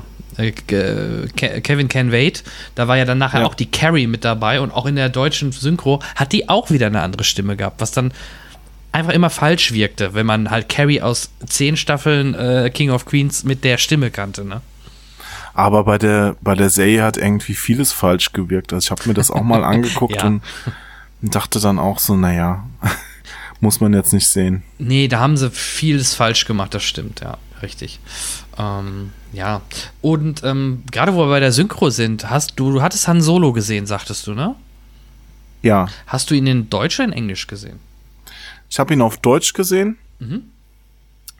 Und äh, das ist lustig, dass du gerade das jetzt ansprichst, weil ich bin normalerweise jemand, der sehr gerne Sachen auf Deutsch guckt. Ja. Und ich habe auch kein Problem damit. Also ich gucke Game of Thrones habe ich auf Englisch geguckt, weil die englischen Sprecher einfach hm. näher dran sind. Ja, und äh, das okay. Ja, aber ansonsten äh, gucke ich super gerne auf Deutsch und ich finde, dass da auch viele Synchronstudios einfach einen sehr geilen Job machen. Ja und ähm, man versteht einfach mehr. Es ist nicht so anstrengend auch. Genau, man kann es so. viel entspannter oft gucken, als äh, also wenn man nicht Native Speaker ist, muss man ja doch schon gezielter hinhören und wenn sie dann in irgendeinen Slang verfallen oder so, dann verstehst du vielleicht die, die Hälfte nicht, dann ist es halt auch ärgerlich, wenn du dann plötzlich wirklich eventuell irgendwie raus aus der Story bist, weil du nicht mehr genau verstehst, was, was hat er denn da gerade gemeint. Ne? Das ist dann schon ja. ärgerlich. Ja, ich, ich verstehe schon Englisch besser, denke ich mal, als der der, der Durchschnittsdeutsche äh, oder so, aber ich würde niemals sagen, dass ich jetzt äh, das so gut könnte wie Deutsch einfach, weil Deutsch ja. ist halt meine Muttersprache und da bin ich ja um Klassen besser als auf Englisch. Es ist, ist halt einfach so. Und deswegen Deutsch sehr angenehm, aber jetzt äh, Solo ähm, da waren, also da, das hat mich wirklich an, angenervt, also gerade am Anfang, wo Solo zum ersten Mal mit seiner Freundin redet, ja, mhm. und, und ich denk mir, uh, ist das echt im Kino so ein, ein kalter Schauer lief mir über den Rücken und ich, ich dachte so, äh, die Stimme passt jetzt mal überhaupt nicht. Das klingt halt, die war sehr nah an Harrison Ford dran, ja, aber so an so einem alten Harrison Ford irgendwie, weißt du, also sobald der geredet hat, habe ich gedacht, okay, da redet jetzt ein alter Mann und ich sehe einen Jungen, was ist denn das für ein Scheiß? Und auch, auch die, ähm, auch seine Freundin, das war erst nicht so ganz synchron, fand ich so von den Lippen. Mhm. Und äh, das, das hat mich wirklich sehr rausgebracht. Also ich fand die Stimme unpassend, habe aber, äh, nachdem ich mich auf Twitter drüber beschwert habe, auch schon ähm, andere Statements dazu gehört, genau. dass die das total gut fanden. Da wollte ich gerade mich drauf hinaus, weil ähm, wenn du die Augen zumachst und die, die, die Stimme anhörst, hört sich das an wie damals die Synchronstimme von Harrison Ford in Star Wars Episode 4. Also die haben dort einen, meiner Meinung nach halt einen Sprecher genommen, der verdammt nah an dieser Originalstimme ist. Und es wirkte sogar so ein bisschen ähm, so ein bisschen dumpf, als hätte man es wirklich in den 70ern synchronisiert. So wirkte es irgendwie gefühlt vom, vom Sound her. Mhm. Das war ganz, ganz spooky. Und ich glaube, da hätte, da, hat, da gewinnt sogar in dem Moment die deutsche Synchro, weil die Stimme so extrem nah an Harrison Fords damalige Synchro ist. Aber mhm. klar, äh, mir kam es auch manchmal kurz ein bisschen befremdlich vor. Ich dachte, Moment, irgendwas stimmt hier doch nicht. Was, wie spricht der denn? Ne? Also, ja, ja. Also es wurde gegen gegen Ende besser. Ich weiß nicht, ob es dran lag, dass ich mich dran gewöhnt habe, aber mhm. es gab schon noch mal so eins, also gerade die Szene am Anfang, wo, wo die da reden noch in der dunklen Stadt und dann später auch noch mal so zwei Szenen, wo ich dachte, das passt irgendwie nicht zu dem, was ich jetzt sehe. Ja, ja, ich, ich, äh, ja. Aber interessant, da gehen, also du bist jetzt der Erste, den ich so gehört habe, der wirklich dieser Meinung war. Also die meisten habe Mhm. ich so gehört, die sagten, waren überrascht, wie gut das in der deutschen Synchro funktioniert, weil man wirklich da noch Ja. diesen Mehrwert hat, der, der Stimme quasi von Harrison Ford, obwohl es die nicht war. Aber er Ja. klang halt extrem nah dran. Naja, für mich war es halt die, die Person und die Stimme, die gingen ein bisschen auseinander. Heißt ja nicht, dass jetzt die Stimme nicht so solomäßig war. Ja. Aber vielleicht war dann auch generell die Wahl des Schauspielers nicht so passend, wenn man es so sieht. Ja, da haben sich ja eh die, die Geister gestritten, ob er der Richtige ist, das stimmt, ja, ja. Aber den Film an sich fand ich nicht so, äh, den, den fand ich sehr unterhaltsam. Ich meine, es war jetzt kein, kein großer Star Wars Teil, aber ich fand ihn sogar besser als, ähm, als den letzten der Hauptserie davor. Ja. Ja, also äh, Episode 8, ne? Ja, 7, 8. Als Episode 8 meinst du, ja? Ähm, ich komme mit dem Zählen ein bisschen Ja, durcheinander. aber du also meinst die schon Episode, die Hauptepisode, meinst du, ne? genau, Ja, ja, wo, wo Lea durch den Weltraum fliegt. Genau, ja, richtig. Den Superman macht, ja. ja, und äh, Luke Skywalker sich auflöst. Oh Mann. Ja, ja der Film hat eine äh, große Fanbase weltweit doch sehr verärgert, glaube ich. Was man auch im Nachgang alles so gelesen und gehört hat, war das, ist das schon derbe, ja. Ich fand's aber cool, dass, dass es auch noch irgendwo, wenn man so es nochmal gucken würde, man so Hinweise auch drauf findet, dass es schon logisch ist in sich. Ne? Also auch das, dass er da nur, dass Luke Skywalker da nur als, als Hologrammgeist oder was auch immer da auftaucht, ne? als, als Abbild und gar nicht wirklich da ist. Ähm, da gibt's ja auch so Hinweise drauf mit dem, mit den Fußabdrücken und das, äh, C3PO ihn nicht sieht oder irgendwie sowas, weißt du, also das war, ähm, finde ich schon ge geil, dass die dran gedacht haben, es zumindest so abzusichern, ja, was dir beim ersten Gucken gar nicht auffällt. Okay, ja. Hast du eigentlich Ocean's 8 gesehen? Äh, nee, nur den Trailer im Kino äh, gesehen, habe ich den Film noch nicht. Okay. Dann äh, hören wir jetzt mal eben im lieben Kollegen von Peter, der hat eine kleine Kritik zu Ocean's 8, die hören wir uns jetzt mal eben an. Okay. Es begann bereits 1960, als das Original von Ocean's 11 in die Kinos kam. In Deutschland übrigens unter dem hübschen Titel Frankie und seine Spießgesellen. 21 Jahre später, also 1981, drehte Steven Soderbergh ein Remake der Gaunerkomödie mit George Clooney in der Titelrolle, die so gut ankam, dass er im Abstand von jeweils drei Jahren noch Oceans 12 und Oceans 13 nachschob. Dann war der Drops gelutscht. Zumindest bis vor zwei Jahren Gary Ross auf die Idee kam, die Story in eine ganz andere Richtung fortzusetzen. Und so schrieb er ein Drehbuch, das George Clooney und Steven Soderbergh so gut gefiel, dass sie Ocean's 8 produzierten. Mit Gary Ross auf dem Regiestuhl. Diesmal ist Danny Oceans Schwester Debbie der Start- und Mittelpunkt der Geschichte.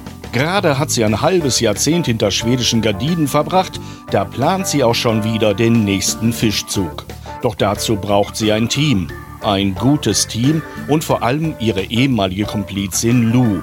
Deshalb erklärt sie ihr, was sie vorhat. In dreieinhalb Wochen findet im Met der alljährliche Ball statt zur Feier der neuen Kostümausstellung. Und wir werden dort abräumen. Nicht den Ball an sich, aber ein sehr bedeutendes Diamantkollier, das auch auf dem Ball ist. Am Hals von Daphne Kluge. Und diese Daphne Klüger ist ein Supermodel mit dem IQ einer Zahnbürste. Doch um die Theorie in die Praxis umzusetzen, müssen noch einige Hürden genommen werden. Zum Beispiel brauchen sie eine Designerin, die dafür sorgt, dass das Model sich auch den kostspieligen Klunker um den Hals hängt. Die ist zwar schnell gefunden, schließlich gibt es von ihrem Kaliber nicht allzu viele, doch dummerweise hat sie gerade eine kreative Sinnkrise, ausgelöst durch ein zerrüttetes Verhältnis mit dem Finanzamt. Wie konnte ich nur so enden? Sie haben 18 Millionen in zwei Jahren ausgegeben und hatten zwei Hausboote auf der Seine. Ich komme ins Gefängnis und dann werde ich richtig, richtig arm sein. Nicht zwingend. Dann weihen sie sie in ihren Plan ein. Und schon ist es wieder eine mehr im Team. Wie viele es letztendlich bei Oceans 8 werden, überlasse ich mal ihrer Fantasie. Augenblick, Sensei. Sind Sie verrückt? Hm, Ich glaube nicht, aber das tut ja nichts zur Sache. Auf jeden Fall wird hier bei der Besetzung, wie schon beim maskulinen Vorbild, aus dem Vollen geschöpft. Unter anderem sind hier Sandra Bullock, Kate Blanchett, Anne Hathaway, Helena Bonham Carter und Rihanna im Boot. Aber nicht nur große Namen, auch große Unterhaltung wird hier geboten. Denn auch stilistisch orientiert sich Gary Ross an den Vorlagen. Und so ist Ocean's 8 ebenfalls ein raffiniertes Gaunerstück mit flotten Sprüchen, elegant erzählt, glamourös gefilmt, das mit einigen unerwarteten Wendungen sein Publikum überrascht. Ausnahmsweise gebe ich diesmal Punkte. Ich würde mal sagen 8 von 11. Also geht nach Hause, ordnet eure Angelegenheiten, denn morgen fangen wir damit an, einen der größten Juwelenraube der Geschichte durchzuziehen.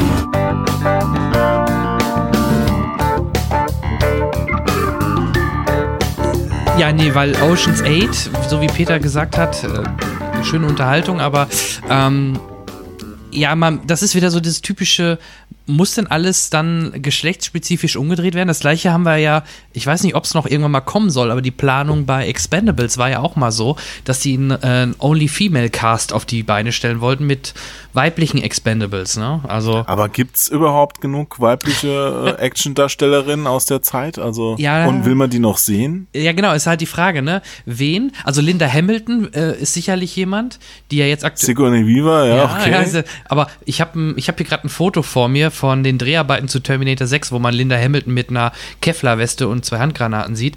Äh, die macht immer noch einen taffen Eindruck. Also die könnte ich mir sogar in so einer Rolle vorstellen. Ja, aber es ist doch Quatsch. Die Actionhelden der 80er Jahre hatten, waren alle Männer. Also, was willst du da machen? Ja, genau, also es gibt wenige, genau. Es wäre vielleicht ein Linda Hamilton.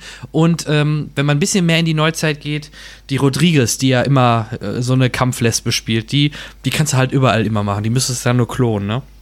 Ja, aber weißt du, guck dir Ghostbusters an, dann, Oh, ja. dann weißt du, dass du das nicht unbedingt brauchst. Hat er dir auch nicht gefallen, ja? Hm, Ich, ich fand ihn teilweise sogar ziemlich gruselig, aber äh, Gruselig? der, der hum ja, der Anfang mit den mit den Geistern und so, ähm, da hätte man echt einen, einen harten Horrorfilm Doch, draus machen stimmt, können, in diesem Haus ich. am ja. Anfang die Szenen, ja. Ja, aber aber dann so der der Humor, puh, so ein bisschen grenzwertig alles. Ja, vor allem auch von, was war das denn mit Chris Hemsworth, ne? Das ist ja, Ich fand's ja Ah. cool, dass noch die alten äh, Bill Murray und so mal aufgetaucht sind, aber die Rollen waren halt auch nicht geil. nee, überhaupt Und nicht. ich Bill Murray war beängstigend, der, als hätte er gar keinen Bock Ja. da drauf gehabt. Das war ganz, ganz schlimm, die Szenen. Dann war nachher noch Dan Aykroyd kurz zu sehen. Das war okay, das war so ein ganz klassischer Cameo, wo er mal kurz auf, äh, mal kurz zu sehen ist. Aber Bill Murray war, war ganz, ganz schlimm. Also fand ich jedenfalls persönlich ganz, ganz schlimm. Ja, und ich bin halt auch kein Freund von der der einen Hauptdarstellerin, wie hieß sie denn? M- Äh, die McCarthy oder? Ah, die die bisschen äh, Vollschlanke? bisschen bisschen dickere, Ja, genau. Melissa McCarthy, ja. Ja, die die taucht auch in so vielen Filmen auf und äh, ich weiß nicht, man es gibt ja immer so so Schauspieler, die man nicht so mag, die gehört bei mir dazu und ich ich bin immer schon, wenn ich einen Trailer sehe vom Film, den ich eigentlich ganz cool finde von der Handlung ähm, her, Mhm. dann sehe ich sie und dann denke ich mir, oh, Ja, ja, ich bin da auch kein Freund von. Also, liebe Hörer, ne, wenn ihr uns äh, schreiben wollt, einfach Hashtag MeToo. Ähm, wir nehmen da alles an Kritik entgegen, unser Hate gegen die Damen, aber äh, da, nee, nee, das hat nichts damit Genau, zu tun, das- dass das eine Frau da ist. wollte ich drauf hinaus, genau. Eigentlich ist das, das könnte auch ein Mann sein oder auch so wie der Ghostbusters-Film so ist, selbst wenn das Männer wären, wäre es kein guter Ghostbusters-Film. Also, das Geschlecht ist da sogar komplett eigentlich egal. Ja, ich fand keine der Rollen an sich hat mich überzeugt und das ist auch immer das Problem bei so Remakes. Du hast halt immer im Kopf, wie, wie das alte war, hast das vielleicht sogar ein bisschen verklärt in deiner Erinnerung und dann kommt sowas raus, das nicht alles perfekt macht und dann ist es halt für dich auch nicht gut. Ja, ja. Ja, Fortsetzung, das ist auch so ein Thema für sich. Ne? Also egal, wo ich gerade von Linda Hamilton sprach mit Terminator 6, der jetzt wiederum ähm, nach Terminator 2 spielen soll. Und die Story stammt ja sogar von James Cameron diesmal wieder. Also scheinbar waren sie ja mit dem Vorgänger auch nicht zufrieden. Also es ist schon sehr dubios und ich, ich bin mal gespannt, ob der denn jetzt dann mehr Erfolg haben wird. Und das gleiche mit den Avatar-Teilen. Mal schauen, ob die überhaupt noch mal so einen Erfolg ähm, haben können wie der erste Avatar. Ne? Also Terminator, nach Terminator 2 gab es noch Terminator-Filme, echt? Nein, Nee, also keine, da- keine, keine. Ja, die waren schon okay, aber du nicht weltbewegend und äh, Avatar war halt damals auf dem 3D-Hype mitgeschwommen. Ähm, und es war ja auch für ein, war ja, glaube ich, der erste richtig fette Kinofilm, der auch wirklich dafür gedreht wurde, dass man mit so einer 3D-Brille im Kino sitzt. Ähm, das kann man nicht wiederholen. Also keiner, keiner ist heute mehr im 3D-Hype. Jetzt vielleicht als VR-Film kannst du es jetzt nochmal neu starten. Genau, so. das wäre ja eine Option, aber ähm, was ich so gelesen habe, es wird so sein, äh, dass er A, die Auflösung hochschraubt und es realisieren will, dass man den Film ohne 3D-Brille in 3D gucken kann, was ja auch schon immer mal wieder in Gesprächen war und auch, es gab mal so Fernseherprototypen und ähm, Boah, wo ist das denn? Auch irgendwo in Deutschland hat das erste Kino eröffnet oder der erste Saal wurde eröffnet mit einer Samsung äh, LED-Wall. Also wo es wirklich komplett äh, kein, kein Beamer mehr ist, sondern wirklich eine LED-Wall. Und Ach, läuft das dann so wie so beim 3DS? ja, vielleicht, aber dann, das wäre ja sehr sitzabhängig, ne? Ja. Deswegen. Eben, ja. Also das dürften sie ja so eigentlich nicht machen, weil das würde dann keinen Sinn machen, weil dann setz dich mal bitte irgendwo links unten an den Rand und du siehst ja nichts mehr. Also das würde nicht ja. funktionieren. Aber wie die Technik funktioniert, das äh, kann ich dir auch nicht beantworten. Da stecke ich zu wenig im Thema. Aber an sich wäre das der einzig logische nächste Schritt, wenn Cameron wieder mit Technik punkten will und damit die Leute ins Kino bringen möchte. Ne? Ah, du, da gibt's schon noch ein, ein paar Sachen, wo man noch ein bisschen aufpeppen kann. Ich hatte zum Beispiel mal so einen äh, The Rock-Film auch gesehen im in Hollywood, äh, in dem Kino, wo die Oscars verliehen werden. Da ist nebenan so ein großes Kino, ähm, wo, äh, wo auch die Sitze so vibrieren und so. Das war schon fett. Es hat, hat schon echt Spaß gemacht bei manchen Szenen, dass du dann im Sitz gesessen hast, so, wow, jetzt ist die Bombe aber hier wirklich unter meinem Sitz eingeschlagen. Ja. Ja, gibt es ja jetzt immer mehr, in, auch in deutschen Kinos. Ich glaube auch ein Kino mit Sicherheit bei dir in der Nähe. Das nennt sich sogenannte, diese D-Box-Sitze, die sich ja auch komplett mitbewegen. Ne? Also da gibt es eine Ja. extra programmierte Tonspur zu dem Film extra angepasst. Ich habe da Dunkirk drin gesehen und gerade bei Okay. Dunkirk, bei den Flugszenen, hat sich dann wirklich der Sitz genauso leicht bewegt wie dieser Flieger, der dann dort in äh, dort herflog. Egal wie er flog, genau so hat sich der Sitz bewegt. Und Ja, ja, cool. das, das Ja, funktioniert. ich habe ja das Problem, dass ich recht groß bin und äh, früher hatte ich in Nürnberg gewohnt. Mhm. Die haben ja da mit dem, ähm, wie hieß das, Cine, oh, Cine Sitter, genau. Genau, ja. Das ist ja das auch das größte 3D-Kino in Europa, also mit äh, 3D-Leinwand, aber auch das restliche Kino ist ganz cool. Und daneben ist auch noch so was Kleines, wo man auch diese vorgefertigten Filme, wo du irgend so ein Ride hast, mit so einer Lore durch irgendwas durchfährst und dann passiert irgendwas und dann sitzt auf so einem Sitz, der auch äh, wackelt und äh, in alle Richtungen sich bewegt, ja. Und ich habe das Problem, weil ich so groß bin, dass die Sitze einfach nicht für mich gemacht sind. Also ich bin dann damals da mal rein äh, mit meiner Freundin, äh, die saß da, hat sich voll amüsiert und ich saß daneben und meine Füße haben halt immer auf dem Boden gestanden. weißt du? Weil, weil während sie da so rumgeflogen ist, äh, war ich eher so ein bisschen so genervt, dass der Sitz sich unter mir so bewegt und ich so ein bisschen unbequem da sitze. Also das war, hm, naja, Da ich und die Hörer dich nicht sehen, wie groß bist du, wenn ich fragen darf? Über zwei Meter und da ist natürlich schon äh, Das ist schon eine Nummer. ja. Ähm, Ja, also wenn das Kino dann so enge Sitzreihen hat, dann macht's auch keinen Spaß für mich. Also es sollte schon Ja. so ein paar Standards einhalten. In USA ist es aber schon recht gut. Also die in in USA, da sind ja auch die meisten alle Oh, jetzt sag ich was Falsches. Sag also ruhig. viele, viele fette Leute in USA und deswegen äh, trauen die sich das auch gar nicht, äh, da zu enge Sitze zu machen. Wo du den Sven angesprochen hast, zum Beispiel, mit dem ich ähm, das Zeitreisesofa mache, Mhm. mit dem bin ich ja auch in Frankfurt öfter mal ins Kino gegangen, als wir da beide gewohnt haben. Und ähm, einmal hat er hat er die Karten gekauft gehabt und hat halt hat halt uns ein Love Seat gebucht. Also ich sag dir, der Sven, der ist auch ein bisschen dicker. Mhm. Das das ist jetzt nicht ist jetzt kein Traum. Nee, habe ich auch. Mit- Ich, ich war in Sven im Love Seat, also Ist doch schön. Ja, ich war. Nix gegen Sven, ich, ich mag Sven total gerne, aber äh, stell dir mich vor, der jetzt auch echt ein bisschen größer und breiter ist, dann Sven daneben, ja, und dann, äh, ja, da, da brauchst du schon Butter fürs Popcorn, damit du das noch rauskriegst, ja.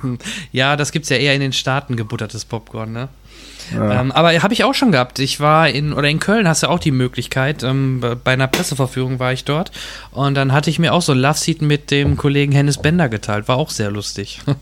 man hat einfach mehr, man hat halt mehr Platz. Es steht zwar eine Lehne Ja. in der Mitte, wo man irgendwo noch was hinstellen kann, aber ansonsten ist das schon ganz Naja, bei den Love Seats gibt's ja eben keine Lehne in der Mitte. Genau, die fehlt halt. Das meinte ich damit, genau. Ja. Du hast nur links Ah, seid ihr euch näher gekommen dann, Wir ja? sind uns sehr nahe gekommen, ja, richtig.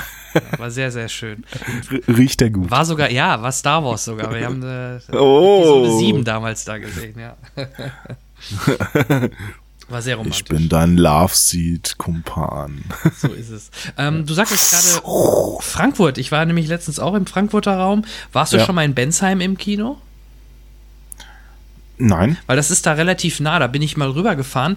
Äh, da habe ich Han Solo gesehen. Die haben, ähm, das sieht man auch in meinem Twitter-Profil, die haben dort ein Kino, das ist, da passen nur so 35 rein, aber ist alles so auf Star Wars aufgemacht. Du hast so wie so eine Turbolift-Tür, die du mit so einem Handsensor öffnest. Links und rechts sind zwei große Vitrinen, also da ist in Lebensgröße Darth Vader und äh, Boba Fett. Der hat auch den kompletten DeLorean da im Kino stehen und alle möglichen anderen Nerdkram. Und ähm, ja, auch das Kino selbst und der Vorraum sieht aus wie im Millennium Falcon oder halt so ein bisschen so wie, wie in so einem Shuttle. Also sehr, sehr geil gemacht. Also es war schon, da hat, hat das Nerdherz äh, schneller geklopft in dem Moment. Hm, ja, klingt gut. Ja, also wenn ihr mal oder du auch mal in, im Raum Frankfurt bist und ihr wollt mal in ein richtig cooles Kino gehen, das Luxor in ähm, Bensheim. Das ist echt eine Empfehlung wert. Hat mir selbst auch der Kollege Max, der schon mal bei uns zu Gast war, der Herr Rockstar, hat uns diese Empfehlung oder mir die gegeben. Das war echt cool. Ja, klasse. Ne, Frankfurt ähm, bin ich auch immer gerne ins Kino gegangen. Da gab's auch gab's auch ein ganz tolles da in der Zeilgalerie, aber das hat glaube ich inzwischen zugemacht. Aber das war so eins mit, äh, wo- du wirklich quasi in so einem Sofa gesessen hast, riesengroß. Das Licht ging aus und du hast deinen Nachbar nicht mehr gesehen, hast einen Fußschemel gehabt. Weißt du, also es war Hammer. Es gibt schon echt schöne Kinos und da finde ich dann auch wieder die Preise gerechtfertigt, über die ich mich vorhin beklagt habe. Also wenn die jetzt 15 Euro nehmen, du, das ist dann mal ein einmaliges Event. Aber wenn du dann 15 Euro zahlst und kommst in so ein, so ein schäbiges Ding rein, das nach Pups riecht, also dann gucke ich lieber zu Hause. Ne? Ja, kann ich absolut nachvollziehen. Ähm, da hatte ich, ähm, ich habe 12 Euro bezahlt. Also es hat noch nicht mal so viel, war noch nicht mal so viel teurer. Und es war nicht 3D. Also schön, richtig schönes 2D, knackiges 2D. So will man doch den Film dann sehen.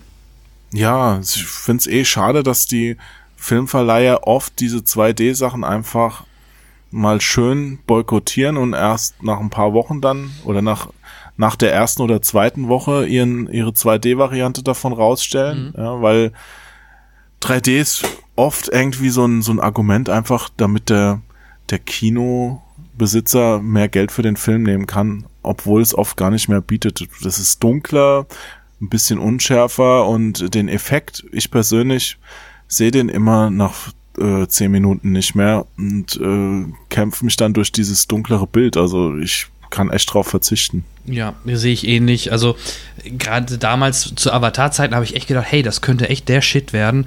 Ja, habe ich auch gedacht. Aber danach die Filme, so wie Kampf der Titanen etc., die dann wirklich drauf geschissen haben und es schlecht einfach nur irgendwie ähm, schnell noch umgewandelt haben, damit sie damit richtig Reibach machen können, das war einfach eine Frechheit. Und danach die Filme, außer vielleicht Animationsfilme oder Filme, die eh zu 90% aus dem Computer kommen, die haben wirklich überhaupt keinen Mehrwert mehr äh, dargestellt. Oder es sah einfach nur scheiße aus. ja, beim Fernsehen hat's ja auch sich nicht durchgesetzt.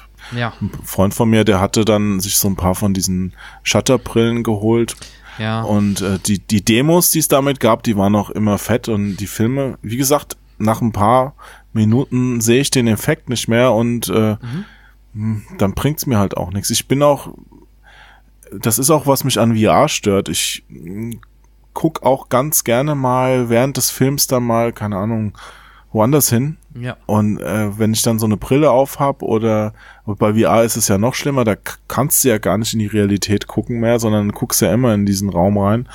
Ähm, das, das nervt. Ja, grad- also mich Gerade zumindest. wenn du entweder dem Erik oder dem Sven tief in die Augen schauen willst, dann, dann stört das. Ja, genau, dann, dann fasse ich aufs Knie und dann ist es gar nicht das Knie und dann sagt er, hey, äh, Genau, das könnte Ja, nee. passieren. Ja, das könnte passieren. genau.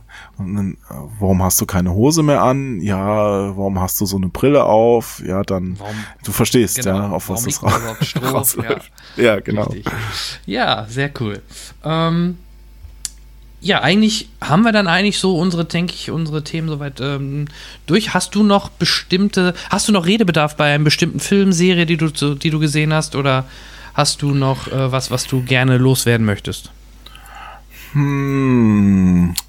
Na, ich, ich weiß nicht, ich habe mir auf dem Flohmarkt letztes Wochenende, ich kaufe mir eigentlich nicht mehr so Blu-Rays, weil ich mir hier alles vollgestellt habe und das nicht mehr brauche mit Netflix. Aber ich habe mir dem Flohmarkt eine Blu-Ray gekauft und äh, vielleicht kannst du mir sagen, ob die was taugt. Ich kann es versuchen. Äh, schieß mal los. Worum geht's? Da steht, Zombie Splatter trifft auf Death Metal. Grandios. Gut, ich weiß, dass auf diese Aussagen nicht viel zu, zu geben ist, weil ich selbst auch mal welche für äh, so Filmrücken geschrieben habe. Aber der Film heißt Deathgasm 3D. Oh, 3D. Sag- Hast du denn 3D Ja, zu Hause? Habe ich, hab ich nicht, aber der Verkäufer hat mir versichert, dass man ihn auch in 2D gucken kann. Und es geht irgendwie darum, dass, ähm, ja, was steht hier? Soll sehr lustig sein, Ähm. ne? Wenn ich das so noch richtig. Also ich habe da sogar lustigerweise mal was von gehört und äh, Ja, so, so, Comedy, so ne? Rock'n'Roll Zombie Comedy steht hier drüber. Es klang auf jeden Fall irgendwie ganz lustig. Und ähm, ja, ich habe ich hab trotzdem ein bisschen Angst davor. Ich habe hab ihn noch nicht eingelegt. ja, äh, Brain Dead für die neue Generation. oh, wenn es das wird, dann äh, viel Spaß, ja. Das klingt, das klingt gut. Ja, wahrscheinlich steht's nur so drauf, ne? Aber du hast ihn auch noch nicht gesehen. Nein, habe ich auch noch nicht gesehen. Das, das, das, Okay, schade sonst. Aber da bin ich sehr gespannt drauf. Da würde ich dann dich bitten, mal, wenn du ihn gesehen hast, mir wenigstens eine kurze Nachricht zu schicken, weil ob der was taugt, ob das wirklich das äh, neue Braindead ist oder nicht. Ja, Kotz-Smiley. Kommt es denn aus Neuseeland oder wie kommen die da ausgerechnet darauf? Wahrscheinlich war, ne? ähm, woher das kommt? Auf jeden Fall kommt es. Na ja, gut, das hat irgendeine eine Filmseite so beschrieben, deswegen. Äh, es kommt tatsächlich aus Neuseeland. Also von daher, ich sehe es gerade. Neuseeländische Horrorkomödie. Brody und der wilde Zack gründen in der spießigen Kleinstadt Cray Point die Heavy Metal Band Deathgasm. Kein leichtes Unterfangen hier in der Provinz. Nur zu gerne würden die beiden Nietenträger die ehrfürchtige Bevölkerung mit ihrer satanischen Musik beglücken. Aber dass in dem beschaulichen Örtchen buchstäblich die Hölle ausbricht, damit haben sie nicht gerechnet. Denn eher zufällig erwecken sie eine wild gewordene Zombie-Meute zum Leben, die für ein echtes Blutbad sorgt. Naja, also wie gesagt, es, es klang, es klang irgendwie so, als ob es lustiger Trash sein könnte. Klingt spaßig und äh, vielleicht ein Fun-Fact noch ähm, am Schluss. Der die Regie geführt hat, der war vorher hauptberuflich bei Veta angestellt, also bei Peter Jacksons äh, Special Effects Firma. Also wer weiß, vielleicht äh, hast du da wirklich so diese Vibes oder bekommst du Vibes von Braindead dort wieder mit. Ein Kleinod. Dann können wir nur hoffen, dass er gut aufgepasst hat da bei seinem Ex-Arbeitgeber. So ist es, genau. Vielleicht hat er gut gelernt, ja. Gut, dann äh, lieber Jo, ich danke dir erstmal für deine Auf, äh, deine für deine Zeit, dass du die hattest für, für unser kleines, aber feines Format hier.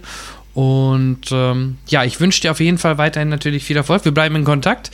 Vielleicht bietet sich ja nochmal die Gelegenheit, über das ein oder andere zu sprechen. Ähm, grüß auch mal den Erik von mir, unbekannterweise. Aber ähm, ja, ansonsten. Der ist gerade im Der ist im Urlaub. Urlaub, ja. Oh, sturmfrei. Sehr gut. ja, genau. Während er am Strand liegt. Ja, ja, dann musst du halt den Laden werfen, ne? Genau, ich, ich, ich werfe den Laden. Ähm, vielleicht Naja. abschließend kannst du noch mal kurz sagen, wo man dich denn findet. Also die Formate und so hatten wir ja besprochen. Ähm, auf welche Seite geht man denn am einfachsten, um ähm, mehr Stoff von dir zu bekommen? Mit mir in Kontakt, ja, hast du eben auch schon gesagt, am, am einfachsten wahrscheinlich, wenn du mich jetzt nicht kennst, auf Twitter. Also twitter.com slash Joachim Hesse, da findest du mich. Wunderbar. Gut. Ja. Dann danke ich dir. Ich wünsche dir ein schönes Wochenende. Wir, es steht ja das WM-Finale vor der Tür. Oh ja, das werde ich auf jeden Fall gucken. Vielleicht noch ein letzter auch ohne Tipp? Deutschland. Wer wird's? Ja, ich sag Kroatien. Ich hoffe auch. es würde, es würde mich freuen, weil ich finde es immer cool, wenn, wenn noch jemand in diesen Reigen dazukommt, äh, der so einen Stern auf sein Trikot machen darf. Richtig, genau. Also die Franzosen haben ja schon mal die WM gewonnen und für Kroatien wäre es dann, wäre es ein Wahnsinn. Vor allem, die haben gerade mal vier, Mil, vier, vier Millionen Einwohner. Vier Milliarden? Vier Milliarden? Auf jeden ja, Fall nicht du, viel. bis jetzt, Millionen, ne? bis jetzt hätte ich da auch immer daneben gelegen bei allen Tipps. In, insofern, ähm, gib nicht zu viel drauf, setz nicht dein ganzes Geld jetzt auf Kroatien. Nein, nein, nein, nein, nein. Aber ich glaube, die Quote, also wenn, wenn man auf Quote geht und man möchte vielleicht was gewinnen, sollte man auf Kroatien tippen, ja.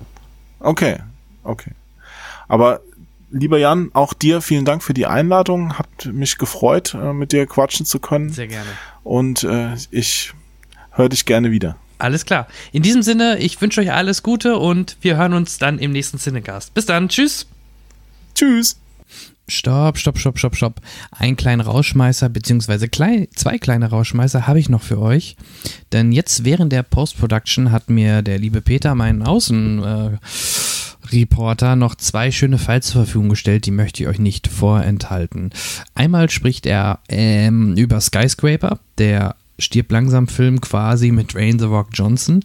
Da bin ich mal auch sehr gespannt, was er dazu sagt. Und zum guter Letzt, weil das Wetter draußen so schön ist, Partystimmung, gibt es zum Abschluss als Rauschmeißer noch ganz frisch die Kritik von heute, Mama Mia 2. Und äh, dabei wünsche ich euch viel Spaß und kommt gut in die nächsten Wochen. Wir hören uns im August wieder. Bis dahin hier im Cinecast. Euer Jan. Tschüss.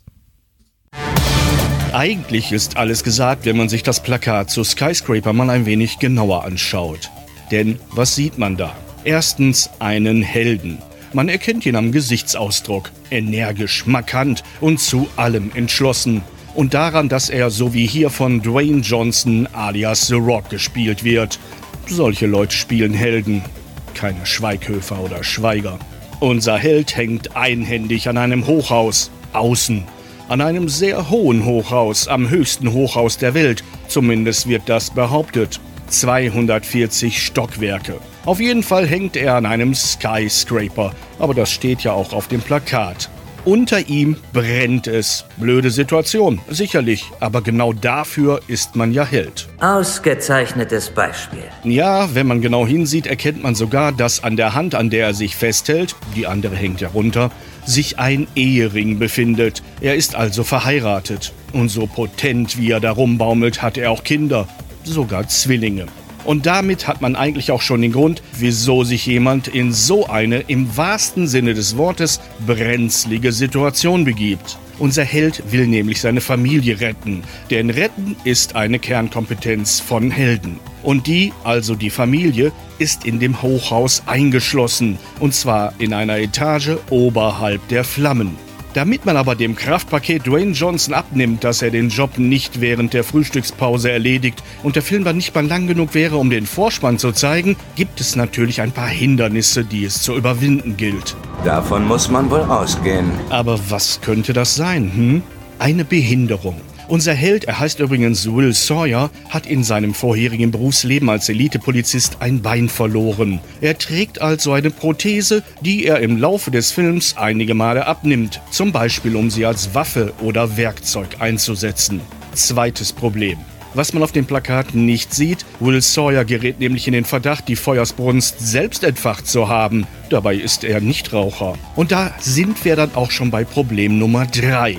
Das Feuer wurde in Wirklichkeit von skrupellosen Verbrechern gelegt, die damit einen geheimen Plan verfolgen, der aber nicht lange geheim bleibt, denn sie wollen, dass Will ihnen das Sicherheitssystem des Towers abschaltet. Hören Sie mir zu. Es ist nicht möglich, die Türen von diesem Stockwerk aus zu öffnen. Alles ist möglich. Mit der richtigen Motivation. Okay, Freundchen.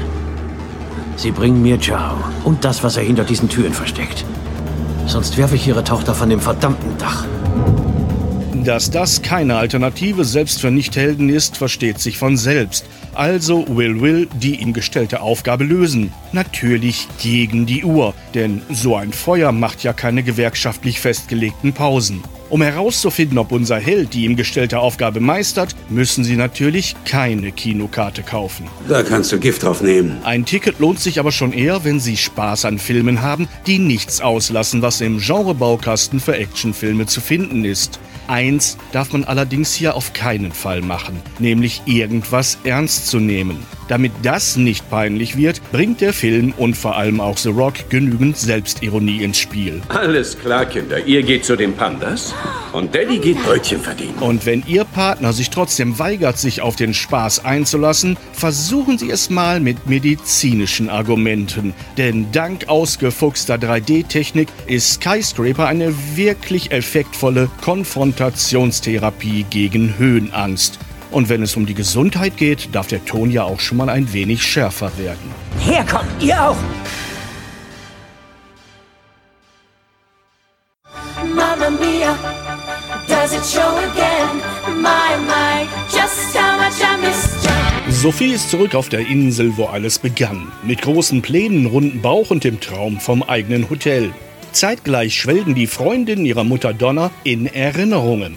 Sie erzählen Sophie von der unbeschwerten Zeit, als sie selber auf der Suche nach Freiheit und Romantik auf die griechische Insel kamen. Das war kein Witz gestern, ich meinte es ernst. Ich bleibe ganz sicher hier. Und ich denke, das solltest du auch. Ich denke, wir sollten uns bewusst entscheiden und etwas Radikales tun und Großartiges und hier an diesem, an diesem außergewöhnlichen Ort leben mit jemandem, mit jemandem, der wundervoll ist. Oder wundervoll trinkt. Und wenn er oder sie dann auch noch tanzen oder vielleicht sogar auch noch singen kann, kann doch eigentlich gar nichts mehr schiefgehen. Wie immer, wenn man die guten alten Zeiten hochleben lässt, wird es auch hier früher oder später dental. Sprich, es geht um den Zahn der Zeit, der an allen genagt hat. Grausam, was die Zeit für Spuren hinterlassen hat. Ihr Haaransatz ist nicht mehr da. Und Ihr Gesicht, es fällt zusammen. Männer in unserem Alter. Sir, in Ihrem Fall hat die Zeit Ihnen gut getan. So wie bei einem Baum oder Wein oder Käse. Ich danke Ihnen vielmals. Wie schon in Teil 1 geht es auch hier um Familienzusammenführung. Und so taucht aus dem Nichts eine Frau auf, die eine erstaunliche Ähnlichkeit mit der jungen Cher hat, die behauptet, Sophies verschollene Großmutter zu sein. Also konzentrieren wir uns auf das Hier und Jetzt und meine Verantwortung, zukünftig eine gute Großmutter zu sein. Eine Urgroßmutter. Danke, nein. Woher wusste er das? Sky? Ich habe nichts gesagt. Wir waren uns einig. Soph? Ich habe es doch nur Sam erzählt, weil er mein Stiefvater ist. Und natürlich zu einem Drittel auch mein echter Vater. Und ich hab's nur Bill erzählt, er ist mein bester Freund. Ja, und ich nur Harry, er ist Vater Nummer drei. Und ich habe es schon überall herum erzählt. Im Grunde genommen ist Mamma Mia Teil 1, wie jetzt auch die Fortsetzung, eine klassische Boulevardkomödie, nur auf internationalem Niveau. Denn auch hier gibt es familiäre Verstrickungen. Leute kommen, Leute gehen. Kleine Geheimnisse, die große Verwirrung auslösen. Hochzeiten oder besser noch Doppelhochzeiten. Und zu guter Letzt reiten alle gemeinsam vor Glück luchsend auf Einhörnern in den Sonnenuntergang. Und wofür das Ganze? Lass den Mann weitersprechen. Damit das Publikum mit einem breiten Grinsen das Kino verlässt, sich eine Träne der Rührseligkeit oder vom Lachen aus den Augen wischt und zwei unbeschwerte Stunden mit reichlich Stars, Tanz und Gesang an einem Ort wie aus einem Urlaubskatalog verbringen kann. Und wem das nicht reicht, geht ganz einfach in einen anderen Film.